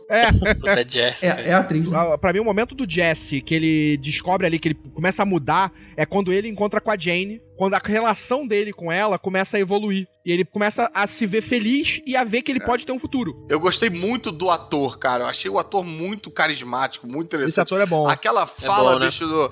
ah, a robot? quando ele pergunta, tipo, sabe como que a gente vai sair daqui? Você deu a resposta. E aí o Jesse fala, a robot? No trailer, quando eles estão com o carro que não dá ignição e tal. Cara, Uhum. aquilo eu acho genial. E, e essa é, uma- é um dos takes que o nego falou que um dos malucos, acho que da iluminação, um cara da técnica, deu essa ideia. Eles voltaram lá pra gravar essa fala, cara. Pra gravar esse caco, que não tava lá e pediram e gastaram mais uma diária e tal, né? Porque, pô, era, era muito boa e realmente é muito boa, cara. Tem uma das cenas que eu acho mais engraçada assim, que é humor negro pra caralho, que tem a ver com o Jesse, que é ele botando o ácido lá, que ele não acha a porra do negócio, e bota o ácido na banheira, né, cara? E a banheira vaza e cai um corpo, né, porra, no meio da É. cozinha. Eu ria pra caralho dessa porra, maluco, mas é muito humor negro assim. Yes, science, bitch! É muito idiota, né, cara? Caraca, Não, e ele, e ele deixando a chave no contato. Eles passam Puta, um cara. feriado inteiro no deserto, não tinha bateria. Ah, ele, ele, ele fez muita merda. Nessa mesma cena, ele apaga o fogo usando toda a água potável que eles tinham. tipo, A dupla é muito boa, né, cara? A dupla, eles dois juntos. e, e você vê que o Jesse ele tem uma evolução ali de, de compreensão das coisas, que eu acho que é a partir do momento que ele começa a ficar sóbrio. Uhum. Que ele começa a ficar mais inteligente, mais esperto e, e resolver problemas complexos, assim como o próprio Walter. e ter, e Entendeu ter que... mais consciência do que tá acontecendo, né, cara? É, Em volta, exatamente. Ser ma- ficar mais esperto e entender o que, que tá acontecendo em volta dele. Agora, o Jesse era engraçado que ele tinha uns amigos muito loucos, né, maluco? Os caras Era o Skinny né? Pete e o Badger, né? Aquele... É. Caralho, O, vai ter amigo assim. o Badger, aquele que tem a voz esquisita, é comediante de stand-up. O Ah, maluco do. É, e eu não vi, né? Eu só ouvia nos comentários lá. E o cara, aquele amigo do Hank, que era policial. O Steven. É o Gomes. Isso. Isso, Steven Gomes. É, também. Também é comediante de stand-up. Mas eu acho que nenhum momento é tão forte na série a hora que ele já tava, como o Tibério falou, né? Ele já tava bem, já tava consciente, já tava sem as drogas, e ele é obrigado a matar o Gale. Caralho, É, essa aquilo porra ali é é É muito cara. tenso, Ali, cara. cara, aquilo é ele, ele tenso. se afunda de novo, cara. Meu Deus. É. Não, ali foi também a virada, né, O cara? Ali Jesse é o que mais sofre, né, cara? Porque tem esse momento, tem a morte da Jane, sofre, é, é- é merda atrás de merda pra ele. Ele cara. se ferra o tempo É. todo, né? Não, e depois tem a, a morte da outra garota, da. Ei, puta que o pariu, ca- é. Que ele vê do é carro, mesmo, né, cara? Andréia. Nossa, É cara. Da Andréia, é, que o Andréia. maluco dá um tiro na nuca, ainda manda o Nossa, granada essa cena é pessoal. horrorosa, Porra. cara. Então, ele sofreu a Essa série cena é horrorosa, inteira. Ele é o que mais sofre. Não, ele, ele realmente é, tendo que matar o outro químico lá, é. é é? Gale. O Gale. Gale, O Gale. Gale, Gale. né? Porra, aquela cena ali, tu, ele, ele, ali ele fala, o Walter White tá fudido, cara. Acabei com ele, não é mais, não gosto mais de você. E, E, aí. e que interpretação do Aaron Paul nessa Nossa cena, né, cara? Senhora. Puta, assim, você vê pela, pela cara dele, tipo, cara, ele passa isso, cara, eu não quero te matar, mas eu não, tenho e, outro cara, jeito. e você se coloca ali, aquela arma vai parar na sua mão, cara. É impressionante. É, é exatamente, cara. Até porque essa cena, o que incentivou isso era porque o Walter White ia morrer do outro lado, É. né? Então, Exato. o pânico, ele mata o Exatamente. cara, mata o cara agora. E, e ele tá pra ser assassinado ali. Peraí, peraí, peraí, peraí, peraí, GG. Você tava gritando mata o cara, mata o cara? Você foi a única pessoa que assistiu dessa maneira. Anda, mata logo, mata Tinha logo, mata logo, cara, porra! Mata o cara, mata o cara. Tira isso. Caraca, Foda, GG. né? Pior que eu tava mesmo, cara. Eu sei que, Você tá, sei você, que tá, foi você difícil. tá mas- consultando, você tá vendo alguém, você tá vendo ajuda profissional, não? Eu acho importante, cara. Tem, eu acho que um personagem que é o personagem que carrega, eu acho que o Walter pra, pra entrar mais pesado no mundo das drogas, né? Que é o Gus. Ele sai de pra fabricar drogas isso dentro do do motorhome lá, do Ele RV, muda a né? escala, né, É, cara? profissionaliza, né? Exatamente, passa pro mega laboratório, mega construído pra produzir. Ele vai pra Globo, ele vai pra Globo. É. ele saiu da MTV e foi pra Globo. Saiu do Multishow e foi tá Globo. E vocês lembram como é que ele aparece, cara? Aquela história de que o Walt e o Jesse tinham que encontrar com o cara e a gente não sabia quem era. E simplesmente a gente Sim. vê o Gus todo pacífico ali, servindo frango, e os caras achando que tinham tomado uma, Um bolo. um bolo. E aí o Walt volta depois e aponta pro garçom ali. Falei, cara, é com você que eu quero falar. E a gente assistindo falou, não, cara, não é esse cara, não pode ser esse cara. E aí até uma hora que ele fica. O o cara reconhece o senhor White, o seu parceiro veio drogado aqui. Eu falei, caramba, era ele mesmo, cara. É, Muito doido, e- muito bom. Não, e que ator, né? Puta que pariu. Esse ator também, nossa senhora. Cara. Giancarlo Esposito, cara, impressionante, Puta cara. Isso é uma coisa que a série realmente ela não, não tem como negar. Acho que praticamente todos os atores que estão ali são fodas, mandam São, muito são. bem nos seus E papéis. desconhecidos, né, cara? É. Não, pô, que é desconhecido nada. Quem é que não lembra do Hank no Vingador do Futuro? Com cabelo. Ah, quem é que não lembra, né? E não lembra do Mike no Tira da Pesada. Caramba, esse, eu- esse eu não lembrava. Eu vi, eu vi Esse o Mike no. Tiro da Pesada, é bizarro. Com cabelo também. Com o cabelo. É, e o, o Hank fazia aquela NYPD Blue também, e foi o Coisa do Quarteto Fantástico. Não, não é ele. Não, Não, não, é o outro cara. É o outro cara. É outro careca. Michael Kstiusk, porra assim. Mas eu acho que a grande surpresa mesmo é a, a Skyler. A Skyler pra mim é... A Skyler é monstro, né, cara? Ela é uma personagem que você, é, é, você tem prazer em odiar depois de um tempo, né? Porra, não, eu Aquela personagem dela, que. Ela não eu tá eu não errada. odiei ela, não, cara. Nem quando ela traiu o Alt com o chefe lá. Eu achei que ela tava tão motivada ali. Ah, Não, eu achei, eu Ah, achei não, maneiro ela traindo ele. Eu acho ela uma personagem foda, mas ela se torna um pé no saco. Esse nome é que eu acho nada a ver com a Skyler. Que porra de nome é esse, cara? É, Pô, parece É. que ela vai desenvolver superpoderes a qualquer momento. E tinha minha irmã com um nome tão normal, né, Marie? Não, é, o, é que o lar dela é o céu, tipo, entendeu? Ah, isso é. Já entrou no espírito. A hora que a gente vê o quão importante é o personagem dela é a hora que ela se mostra a salvadora, né? Tipo assim, eu vou dar um jeito de lavar esse dinheiro. Então ela acaba virando o, o cérebro, né? Ali do casal, por incrível que pareça. E quando ela também. é, Aliás, que é o ponto de todo mundo faz, né? Tem o, o chuta o pau da barraca, né? Chuta o balde, né? Isso que é bacana. Todo mundo tem o seu o Breaking Bad durante o É, seriado. todo mundo tem uma. É, até é. ela, exatamente. né? Até ela. exatamente. É, ela, na verdade, ela passou a aceitar isso um pouco antes, né? A partir do momento que ela começou a falsificar os documentos do TED, no, no escritório lá Isso. de contabilidade, ela já começou a quebrar a lei ali, né? Ela já começou É, a exatamente. infringir a lei ali. E a partir dali, quando ela depois disso que ela vai descobrir do alto, vai descobrir da, da lavagem de dinheiro, das drogas. Pode fazer E aí ela aparentemente ela tem aquele, você tem que parar com isso, mas aceita. Não tem outro jeito, né? Mas assim, a Skylar, a Skylar ela me perdeu num ponto que não foi nem no, no I fuck that baixinho Aham. no ouvido do alto, que aquele ali foi um filho da putice do E o caralho. nome desse episódio é IFT. É só. Ih, olha Ai, só. fuck É, that. aí Olha fuck that, né? É. Agora, aonde a Skyler me perde é, na- é já mais pra frente, acho que até na, na última temporada mesmo, que ela fala pro Alta que ela só tá esperando o câncer voltar pra ele morrer. Nossa, Porra, ali não, cara. cara. Ali, ali, ali foi putaria demais. Tu não fala isso pro cara que tá doente, cara. E quando ela contrata os capangas pra assustar o Ted, cara, que foi muito engraçado aquilo, Cara, cara. que quase matam o Ted, né? Engraçado, GG. O cara quebra o pescoço, cara. E o Sal contrata os dois caras, leva Caralho, aqueles dois GG. capangas mequetrefes O dele. GG descreve Breaking Bad como uma série de comédia leve para toda a família. Vamos lá, criança, grita comigo, mata o Gale, mata o Gale!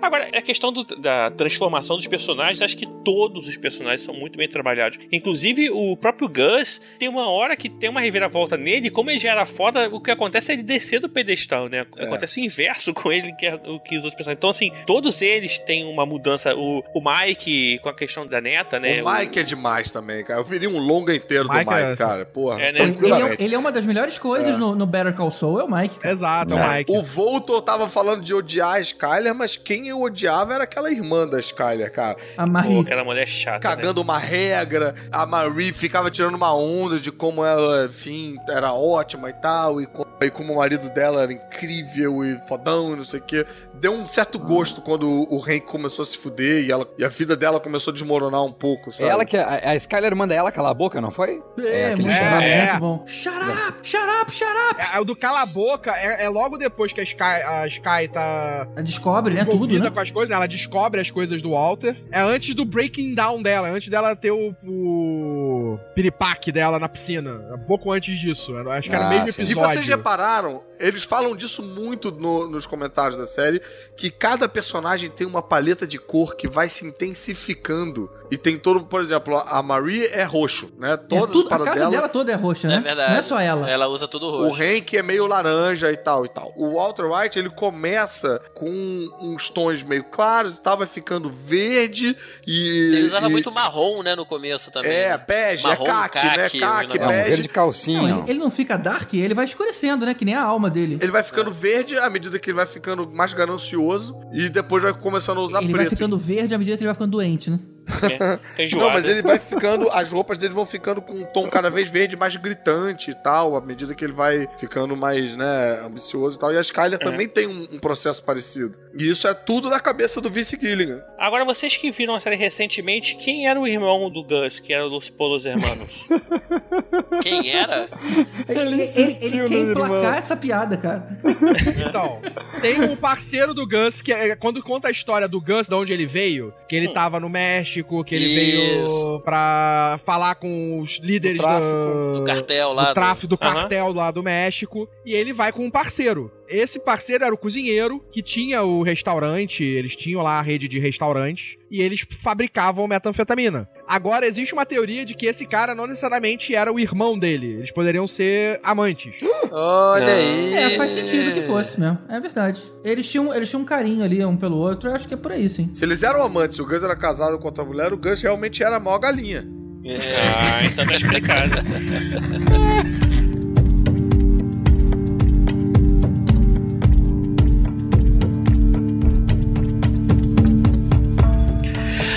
a gente falou de vários personagens, só citou, cara. A gente tem que falar mais do Sol, cara. Ah, o é Sol verdade. Goodman, cara, pra mim, ele é um dos melhores personagens da série, cara. Ele é genial. Ele é aquele, porra, aquele advogadozinho de merda que usa aquelas roupas cafonas, esquisitas, aquela porra da, da Constituição no, do escritório dele, o painelzão assim atrás, cara. Mas ele, ele, é um- ele é um cara foda, cara. Ele, Cara, porra, ele tinha pilastras gregas de espuma Ele- na sala dele. fundo falso. Tudo falso. Vocês estão ligados que o, o Bob Odenkirk, o ator que faz o Saul Goodman, era editor de uma série de comédia chamada Tim and Eric? Nossa. Nossa, não É, e ele era também, eu acho que ele escreveu pros Simpsons, eu acho. Ele fez várias paradas meio Backstage. nada a ver nesse sentido, assim, é. Maneiro. Irado, né? É. O cara é multitalento. E na série dele hoje, a Better Call Saul, a gente começa a descobrir como é que foi que ele começou a usar roupa espalhafatosa. E tem uma série de personagens que a gente vê, se vê repetindo. O cara que vende armas no Breaking Bad também é o cara que vende armas no Better Call Saul. É, você E tem o Mike, você cena- tem o Tuco. Tem o Salamanca, o Salamanca grandão, né? O, o, o velho. Antes de ficar na É. cadeira de roda, né? E também teve uma cena, ele só fez uma, uma pequena participação no Breaking Bad e também fez uma participação no Better Call Saul, que ele era um advogado meio babacão. No Breaking Bad, o Walt percebe que o cara é um escroto, tava lá com o seu a sua BMW conversível e toca fogo nela. O episódio acaba com Ah, ele indo sim, embora sim, e sim. tocando fogo. Aquele cara, no Better Call Saul, de mesmo personagem, mesmo fonezinho Bluetooth, mesma atitude, É. ele toma uma, uma enganada do, do Sol e da amiga. É cheio de referências, né? Bem bacana. Perde uma E grana é uma ali. série, ela tem um- uma pegada também de leve, parecida com a do Breaking Bad, que é um, um tempo próprio e tal, mas pô, é muito mais leve, cara. Eu gosto muito de ver essa série, porque o Breaking Bad, às vezes você terminava o episódio na bad, cara, mal, É. fudido, assim. Não era maneiro de você ver antes de dormir essa porra, sabe? Você vê jantando, sei lá. E só voltando pros personagens. E o Walter Jr., ele realmente ele tem a paralisia? Ele tem, Tem. esse problema? Tem, eu, não, tem, eu, não, eu não pesquisei sobre esse personagem. Tem, ele faz comentários, ele fala daquele jeito, ele tal, ele é meio desses... Ele vai até ser É. comentarista de uma TV inglesa agora na Paralimpíadas. Maneiro. Pô, vai ficar legal o cara ele falando. Ele vai falar que nem ele fala na série. Vai É, na fala. série É, pra entender. na série... Pô, ele- o Ronaldinho faz, né? O que eu sei é que o Caralho. ator, hoje em dia, não precisa de muleta. Mas na série ele acabou usando pra dar uma reforçada no personagem. Ah, mas tem vários atores que usam muleta. É. Agora, voltando pros personagens. Qual personagem vocês não gostaram? Olha só, eu não suportei desde a aparição, a primeira aparição daqueles dois gêmeos. Apesar deles fazerem parte de uma das maiores cenas pra mim, do seriado, que é quando eles tentam matar o Hank. Ah, Mas é aqueles dois verdade, gêmeos é eu nunca engoli, assim, uma A coisa. historinha dele. Achei tão forçado, cara, eles quietinhos, olhando um pro outro ao mesmo tempo. Não, não combina, Ficou cara. meio Matrix, né? Parecia aqueles gêmeos do Matrix, cara. É como do- se eles fossem fodões, só que não e são. é meio, é meio plástico demais Isso, também, né? isso. Fica meio ficção. A série é, É, tão realista esse é um Exato. momento meio, É, dá uma destoada, né, do, do, do- pique da série. meio né? balada do pistoleiro, de repente, do nada. É, boa. Agora, quer ver uma coisa que eu só fui entender em Better Call Saul? tá ligado que é sol também, né? Não, é Soul. Não é, cara. É sol, é Better sol, é sol. Só o É Goodman. Sol, é Sol. É Até, Saul. até porque Saul Goodman é It's Saul Goodman. É. É, é Saul essa- Good, tá essa tudo tranquilo. trocadilho. tá tudo tranquilo. Eu sempre achei estranho o Mike, um cara todo fodão daquele, ter aparecido primeiro porque o Sol arrumou dele fazer um serviço. Uhum. Aí depois a gente descobre que o Mike era o braço direito do Gus. Aí eu falei, É. "Ca- por que, que ele tá fazendo frila pro cara? Mas aí a gente, na hora que a gente vê o Better Call Saul, a gente vê que os dois têm uma dívida moral ali, um com o É, outro. O Sol... passado. Exatamente, já livrou muito a cara do Sol. Então é possível que ele falou, cara, quer abraçar pra mim, preciso de você. E aí sim explicou uma coisa que eu não tinha comprado muito bem. Não, e a relação deles dois na série é bem bacana, assim, a forma É. como eles, eles jogam um com o outro, né? Desde aquela parada da cancela e tal. Agora eu tô falando do Better Call Saul. Na- no Breaking Bad, né, a relação deles fica meio que o, o Sol chama ele de detetive, né? É. Ele, é, ele é o meu. Detetive o- particular, né? A cena em que o Mike espanca o Sol, ele reclama depois, tipo, o meu detetive particular me espancou. E caralho, que puta ator o Mike também, É, né, cara? cara. Porra, cara. Muito bom, cara. Muito bom, cara. Muito Até bom. a cena da morte dele, cara, você vê que foi sentida, né? Ele fala, cara, me deixa morrer É, aqui em paz, cara. Ele senta no laguinho ali, É, né, cara? Cala nossa, a boca cara. e deixa morrer.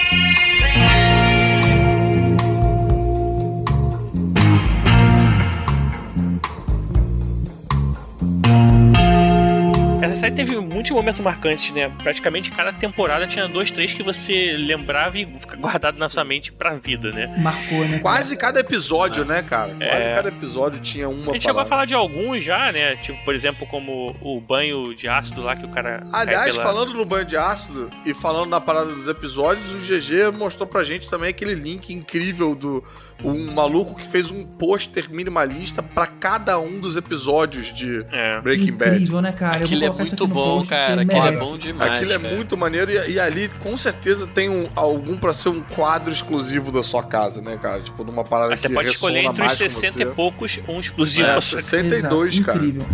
E, e o legal dessa coisa dos episódios é que cada episódio às vezes tinha alguma coisa muito marcante. Até o episódio que não acontece praticamente nada, que é o episódio O da, da mosca, mosca? É, Fly. Não, né? é um episódio É, marcante. É, eu fiquei meio episódio puto com esse episódio, cara. Cara, eu acho genial esse episódio, É, cara. Eu acho genial. Eu genial. gostei. E mostra toda a loucura dele, né? Toda a. Obsessão. Ele tava muito, muito ligado, né? Obsessão, É, você né? vê como ele tá pirado naquilo ali, né, cara? Tem um que é logo no início, assim, que é um. Acho que é a criação do Heisenberg, né? Que é o This is not math, né? This is. Puta, essa é boa Cara, demais, é aquela né, piada cara? que eu fiz porque math e math de matemática se parecem, então é só Hum. pra explicar, pessoal. Ah, tá. E aí, as suas E aí piadas, ele- Tibério, é bom você explicar pro pessoal. é, bom. e, é, e é uma jogada de, de mestre, né? Como é que você vê que o ca- um É cara uma jogada de math. Jogada de mestre.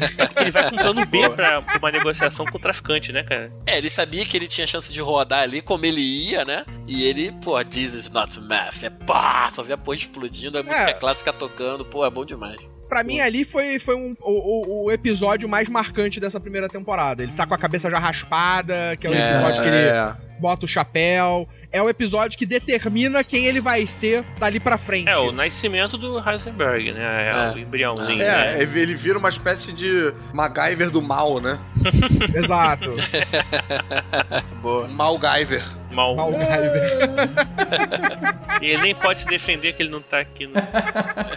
É, é até bom a gente explicar, né? A internet do Maurício pifou. A gente tá esperando pra ver se ele volta ou não, mas como já tá tarde, a gente tá seguindo sem. E se você por acaso não ouvir mais a voz dele depois disso, significa que ele não voltou. É. É, é exatamente, uma pena. O- já o Carlos, né? O Carlos voltou. Tá que pariu. E essa série, né, tem essas coisas desses momentos geniais e marcantes que a gente falou do episódio do que não, não acontece nada, mas é tão legal. E tem um outro também que seria um filler em qualquer outra série, que é aquele episódio que o Jesse fica praticamente na casa daqueles dois drogados muito loucos que tinham um garotinho e ficava vendo TV o dia inteiro.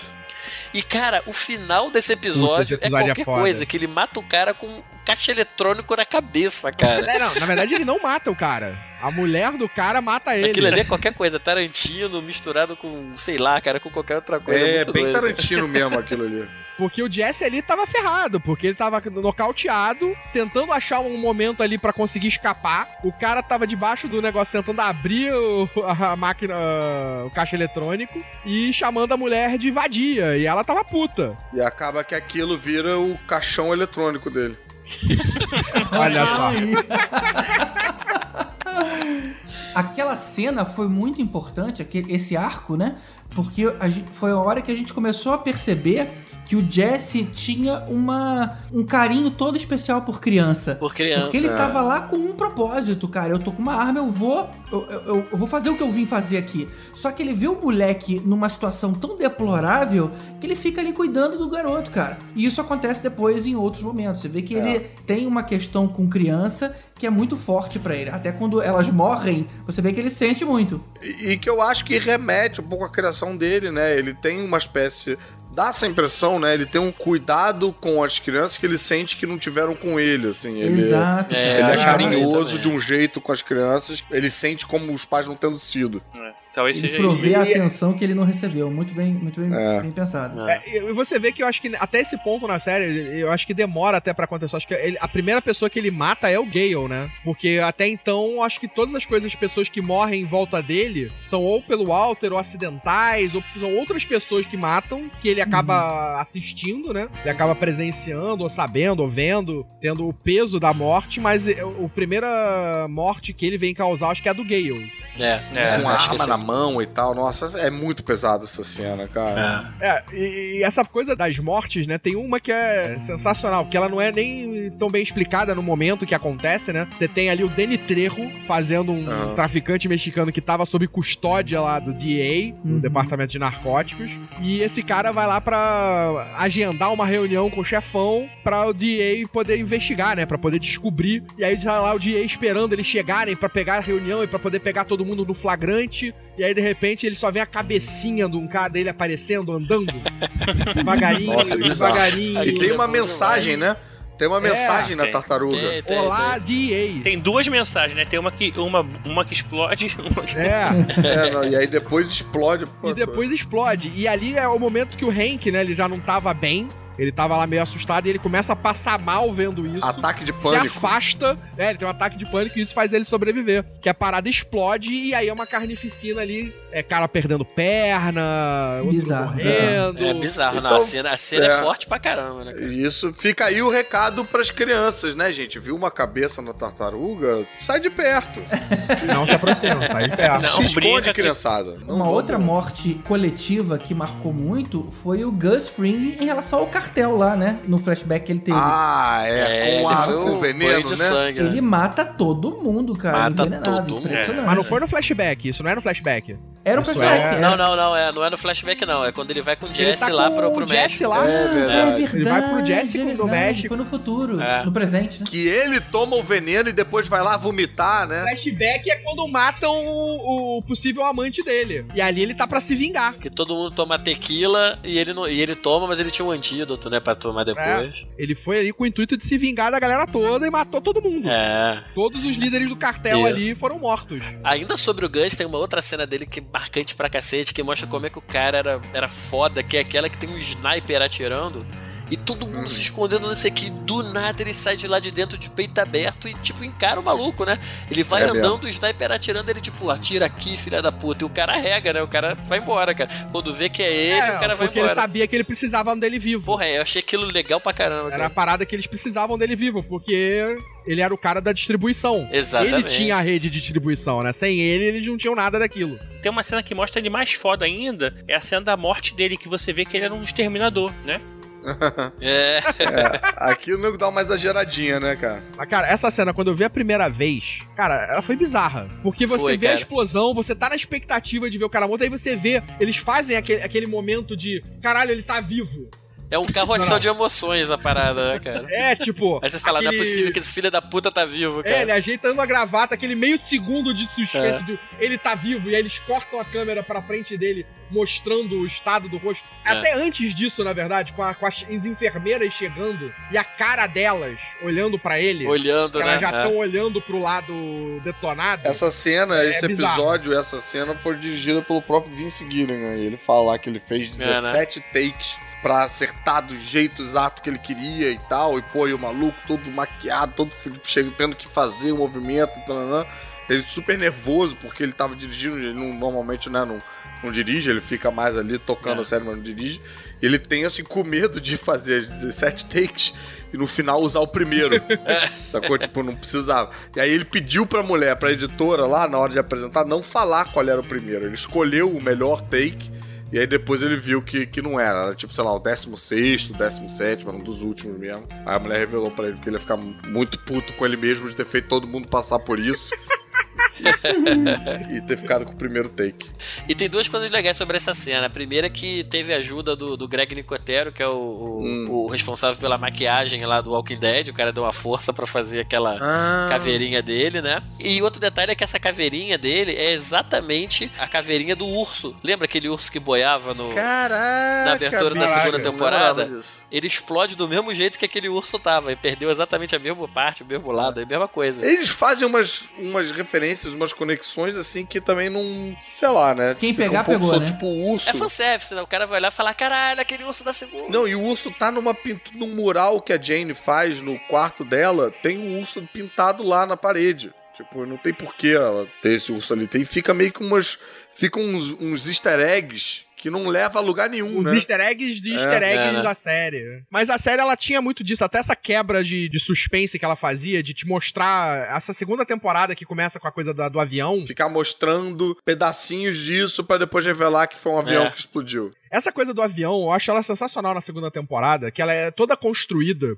E aí você vai chegando no final, aí você tem lá o relacionamento do Jesse com a Jane, o, o Walter vendo a Jane morrer, o Walter conversando no bar Com o pai o pai dela. da né? Jane, né? a- Aham. Os dois ali tendo a interação. Tá ligado que o pai da Jane é o pai da Super Vic? Sério? é o mesmo Nossa, ator? cara. Olha! O- E, e a coisa do final, né? Que você tem a coisa deles conversando no bar, você tem a coisa toda sendo construída durante toda a temporada, e aí você ainda tem no final da temporada, você vê que aquela coisa toda aconteceu. A coisa do avião, a coisa dele impedir ser descoberto, várias coisas e detalhes, porque ele matou a Jane, porque ele deixou a Jane morrer. Porque se Consequência, ele né? não deixasse a Jane morrer. É, a consequência, que se É ele não deixa consequência. É tipo um efeito o pai dominó, não teria né? perdido o controle, ficado depressivo e não teria e teria deixado aquele avião bater, O avião se jogarem, É, caiu o avião. Não, e como os momentos marcantes dos episódios também tem as frases marcantes, né? Cada uma dá uma puta camiseta. Um momento chocante na série é a hora que os caras estão fazendo aquele assalto ao trem que a gente acha que não vai funcionar Uhum. e de repente vem aí uma criança e, e presencia. E, nessa além hora do- o GG tava gritando: mata a criança, mata a criança!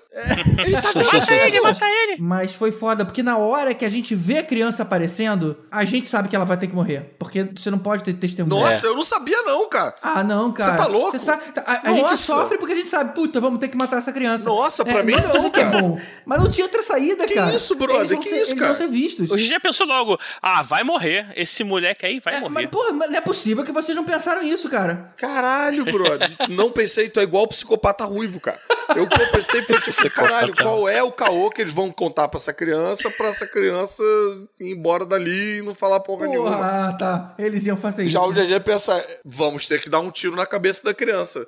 Quem é que trouxe a arma? Alguém. Mas o assalto ao trem antes da criança, antes desse momento aí de, né, de prazer pro GG, o assalto ao trem é muito de volta pro futuro, aquela, aquela hora É, que, né, ele- cara? né, que eles têm que fazer a volta ali, que dá uma merda de um, de um lado, aí puxa o cabo e não sei o que, então é muito É, tenso, é né? verdade. É. É, verdade.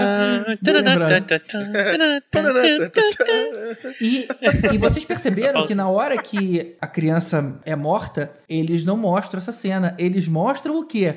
Você desmontando a A motocicleta dela. bicicleta. É, desmontando a bicicletinha, Olha é verdade. que né? sensível, É, cara. Muito É. foda, é muito foda. Essa série é demais, cara. Ah, agora é sensível. Não, porra, cara. Eu só sabia que eu tinha que fazer aquilo. Mas eu sofri com aquilo do mesmo jeito, homem. Aí a gente tem que falar também da, de duas cenas do, envolvendo o Hank, né? Que foi a primeira tentativa de homicídio dele no show, no estacionamento. Que aquela sequência foi do cacete também dos gêmeos. Os né? gêmeos, aquilo foi. ele- Nossa, tem Porra, aquilo foi do caralho. Bem cara. feitaço. É. Mó filme de ação, né? Mas ao mesmo tempo muito realista, É. né? Porque não tem nada super-heróico, assim. É tudo meio blood and guts, assim, né? Tipo, é, é É. cultural. É, né? ele se fode. é Aquela, a- a- aquela cena final dele tentando alcançar e botar a bala no revólver. Nossa, aquele é bom demais, com a mão toda fodida, já ele tremendo, né, cara? Porra.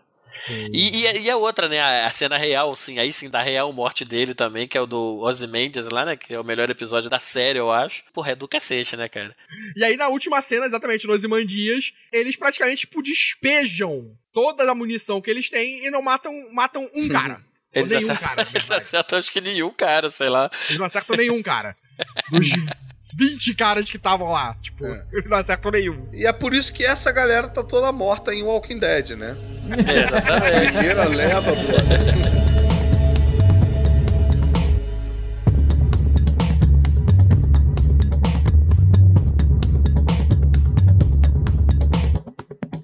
Pra finalizar, a gente fala das frases mais marcantes da série. Como o Caruso falou, a série inteira é recheada de momentos incríveis, mas algumas frases ficaram icônicas. Quais vocês mais gostaram? Cara, essa série tem mais bordão que Zorra Total, né, cara? Série. É.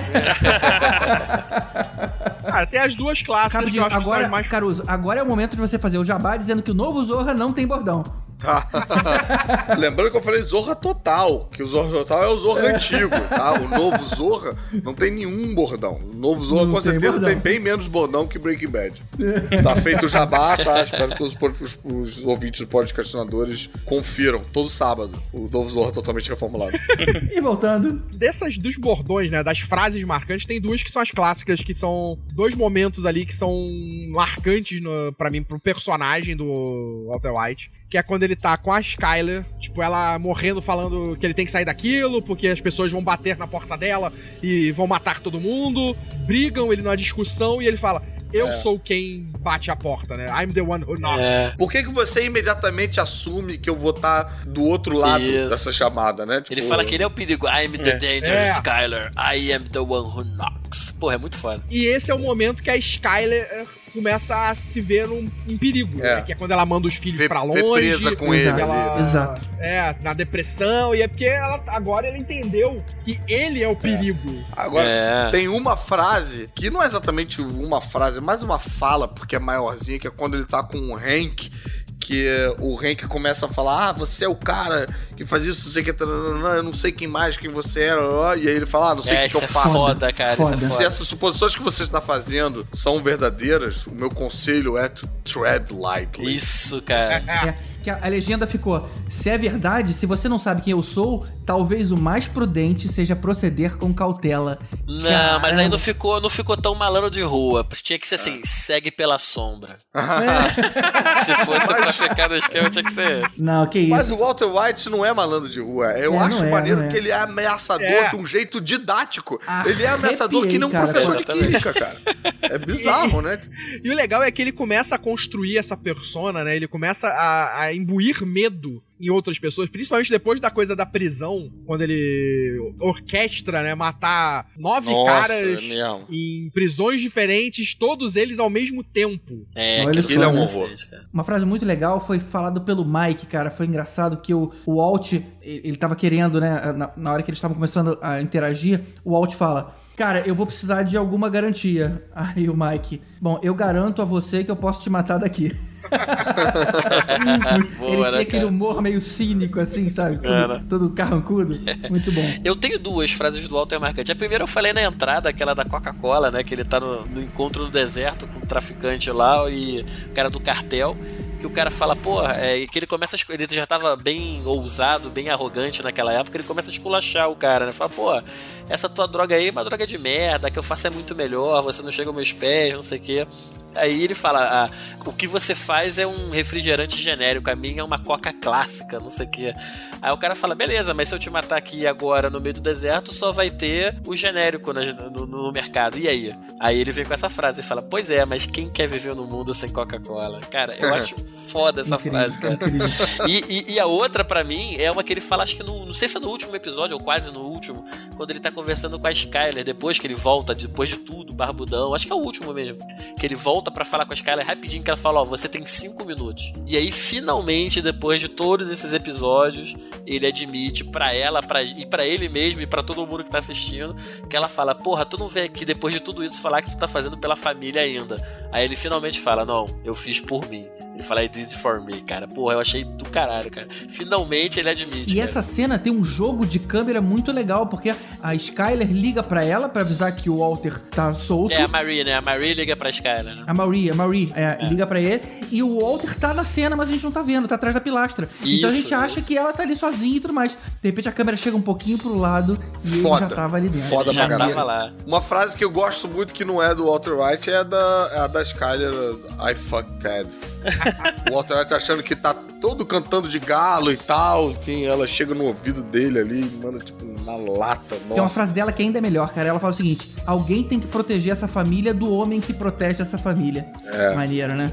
Foda. Te- teve uma que eu acho que é o momento da derrocada maior ainda do Jesse, quando teve o- no próprio Ozymandias, que é quando matam o Hank, aí os caras pegam, é, sequestram, né, capturam o Jesse, estão levando ele embora, o Ted e o Walter todo puto, revoltado, sem saber é, lidar com o fato do Jesse ter traído ele, que ele chega lá e fala, eu vi a Jane morrer. Puta, É, essa é legal é. também, Nossa, cara. Eu achei cruel dele ter falado isso, né? Ele podia não ter É, não, foi nada, cruel, né, cara? foi cruel, foi, foi mal, foi exatamente isso. Ali ele tava É, ele sendo queria mal e atingir o cruel. Jesse de alguma forma. Ele queria fazer o Jesse sofrer. É, isso E é aí. o que ele faz ali. Ele faz o Jesse sofrer naquele momento. Tem uma outra frase clássica, né, que a gente já falou lá no início do episódio, que é a, a Say My Name, né, que... Say my name. Que eu acho que é a mais famosa de todas, né? É, porque faz uma referência é a uma música do TLC, é. Eu gosto das frases que mostram a arrogância dele, né, cara? Que mostra a derrocada, né? Que é uma também que o Jesse pergunta pra ele, já no finalzinho também, que eles já estão cheios de dinheiro, que o Jesse quer sair. Aí ele fala, porra, mas e aí, seu é, Mr. White, né? Você tá nessa por quê? Você tá nessa pela droga, pelo dinheiro? Por que que é?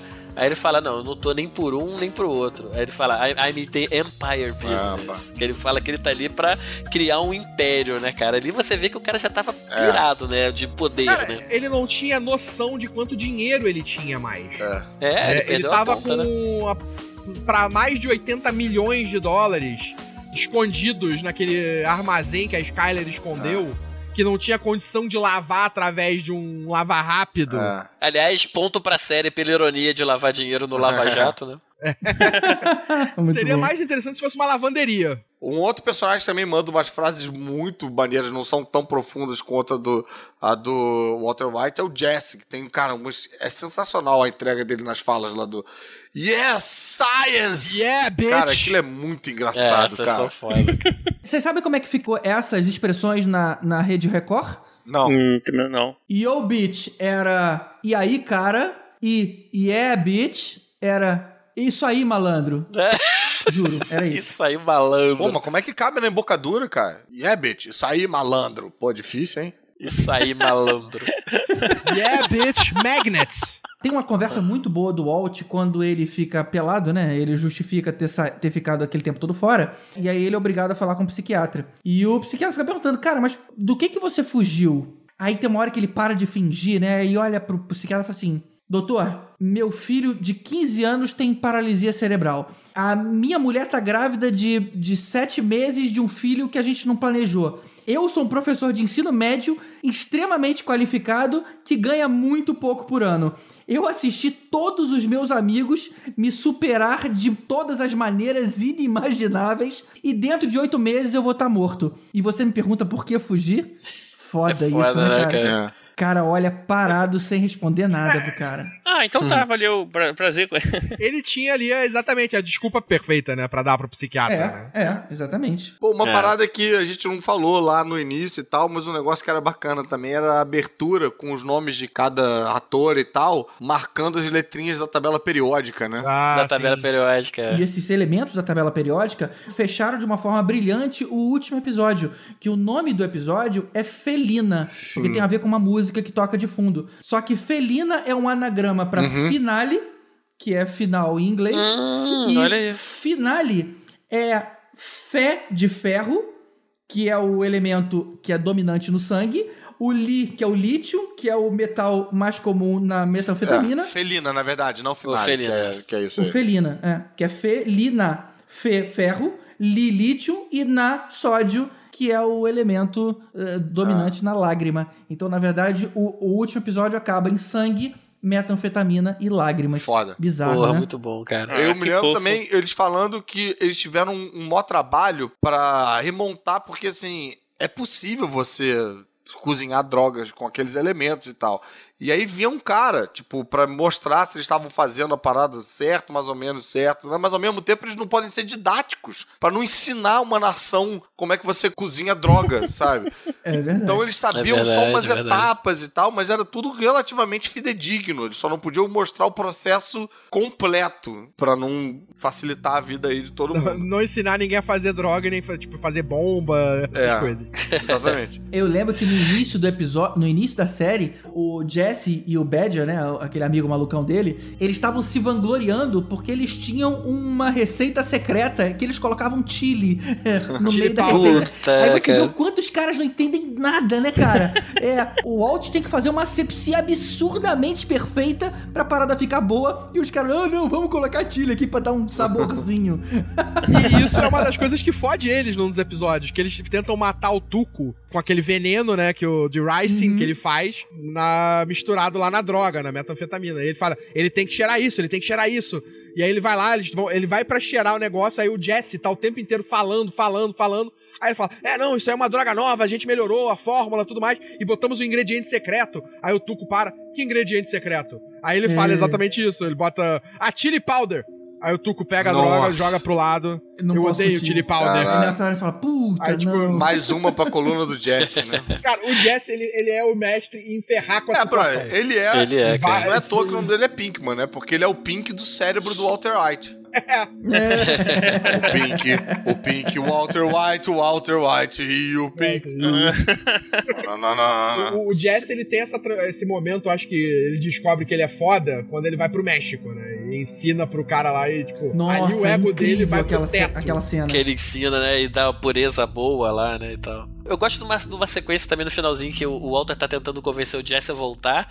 Que ele também finalmente admite que o Jesse era tão bom quanto ele, né? Ele fala, pô, you are as bitch as good as me, né, cara? Pô, achei maneiro ele, ele dar essa moral pro Jesse no final, ainda que fosse pra convencer ele a voltar. Mas eu achei Não, legal e- ele, ele E que reconhecer. merda né? de elogio, né? Você é tão bom quanto eu em produzir drogas e destruir famílias. Ah, ma- mas enfim, era o que os caras sabiam fazer, né? É, mas é elogio, né? E teve aquela despedida é, só com o olhar, né, cara? Que eles fizeram quando o Walt salva ele no final, né? É, na verdade, aquela sequência final toda é, eu achei É. do cacete, assim. Achei. Desde a hora que ele entra na, naquela sala que tá todo mundo, ele dispara o, a metralhadora no carro, cara, e o Jesse vai correndo matar o cara que matou a criancinha, ele enforca o cara, né, com a corrente. Porra, e a cena final, eu acho assim, o Walter morrer dentro de um laboratório, eu achei muito Não, poético, com assim. o cara. Jesse falando, tipo, você quer que eu te mate, você quer que eu faça tudo pra você. Exatamente. Não vou é. fazer mais nada pra você. Você não vai ter uma Quer saída fácil dessa vez, né? É, você quer, faz sozinho, que se foda você. Lembrando que a cena que aí ele perde o último suspiro, a câmera começa a dar um zoom out de cima, né?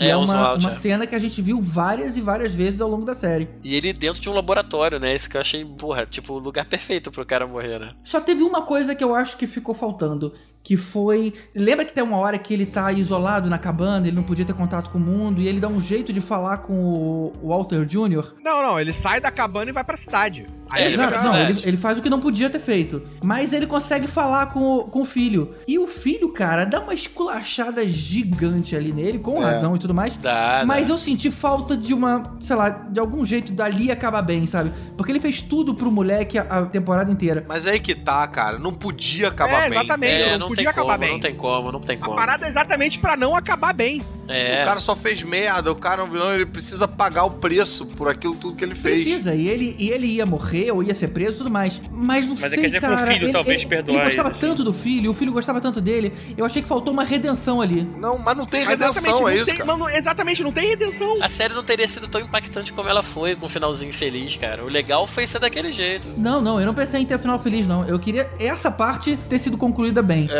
esse pedaço da história. Mas, GG, a gente já explicou pra você, você não entende. Você é cis. Você quer que o vilão se dê bem de alguma forma. O vilão vai se fuder no final. Não tem jeito, cara. Venha para o lado da luz. Venha para o lado da luz.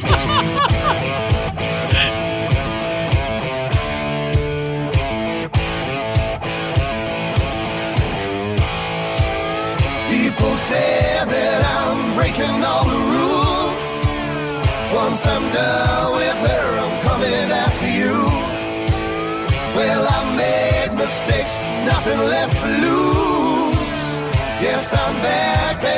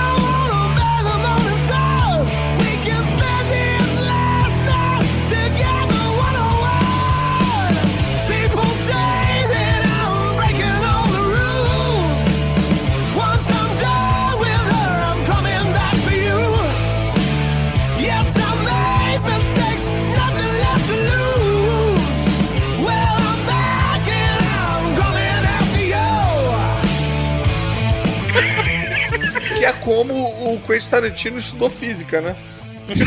Ah, não, não. Essa, Caralho. essa eu vou cortar, essa ficou muito ruim. Tá. É a física quântica. É a física que você dá um tiro com uma arma de 1960 e estoura a cabeça da pessoa, né? É, é física quântica. Tá vendo? Esse é o problema da gente gravar tão tarde, cara. E começa a ficar bobo de sono. Olha, não sei não, se tivesse gravado às três da tarde, eu acho que ia ser a mesma merda, hein?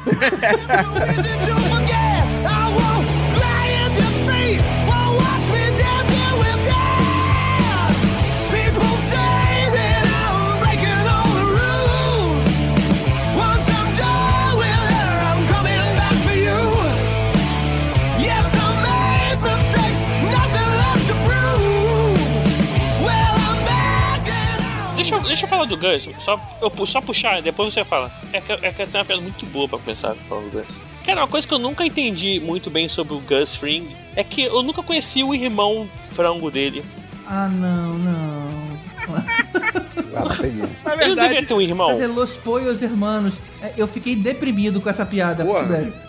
Na moral. Não, ficou ruimzão, cara. Chama de outro jeito, cara. Ficou muito ruim É muito ruim, cara. Foi ruim. Deixa o Volto puxar. Vai lá, deixa eu voltar. Deixa eu Ele voltar. tinha, que ser, ele tinha que ser Gus Polo, que aí ser os Mas não era dele, brother. Não era dele a parada, não, cara. Não vai, desiste. Desiste. Fica no cantinho, fica no cantinho lá, Sibeli. Vai lá, volta.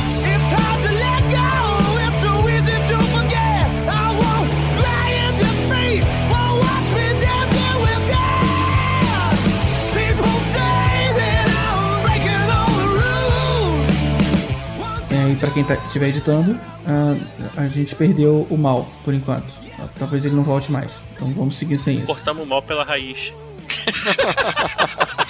já mandamos as equipes de busca pra tentar encontrar ele, mas a princípio ele tá perdido. É, parece que o bem vence o mal. Espanto temporal.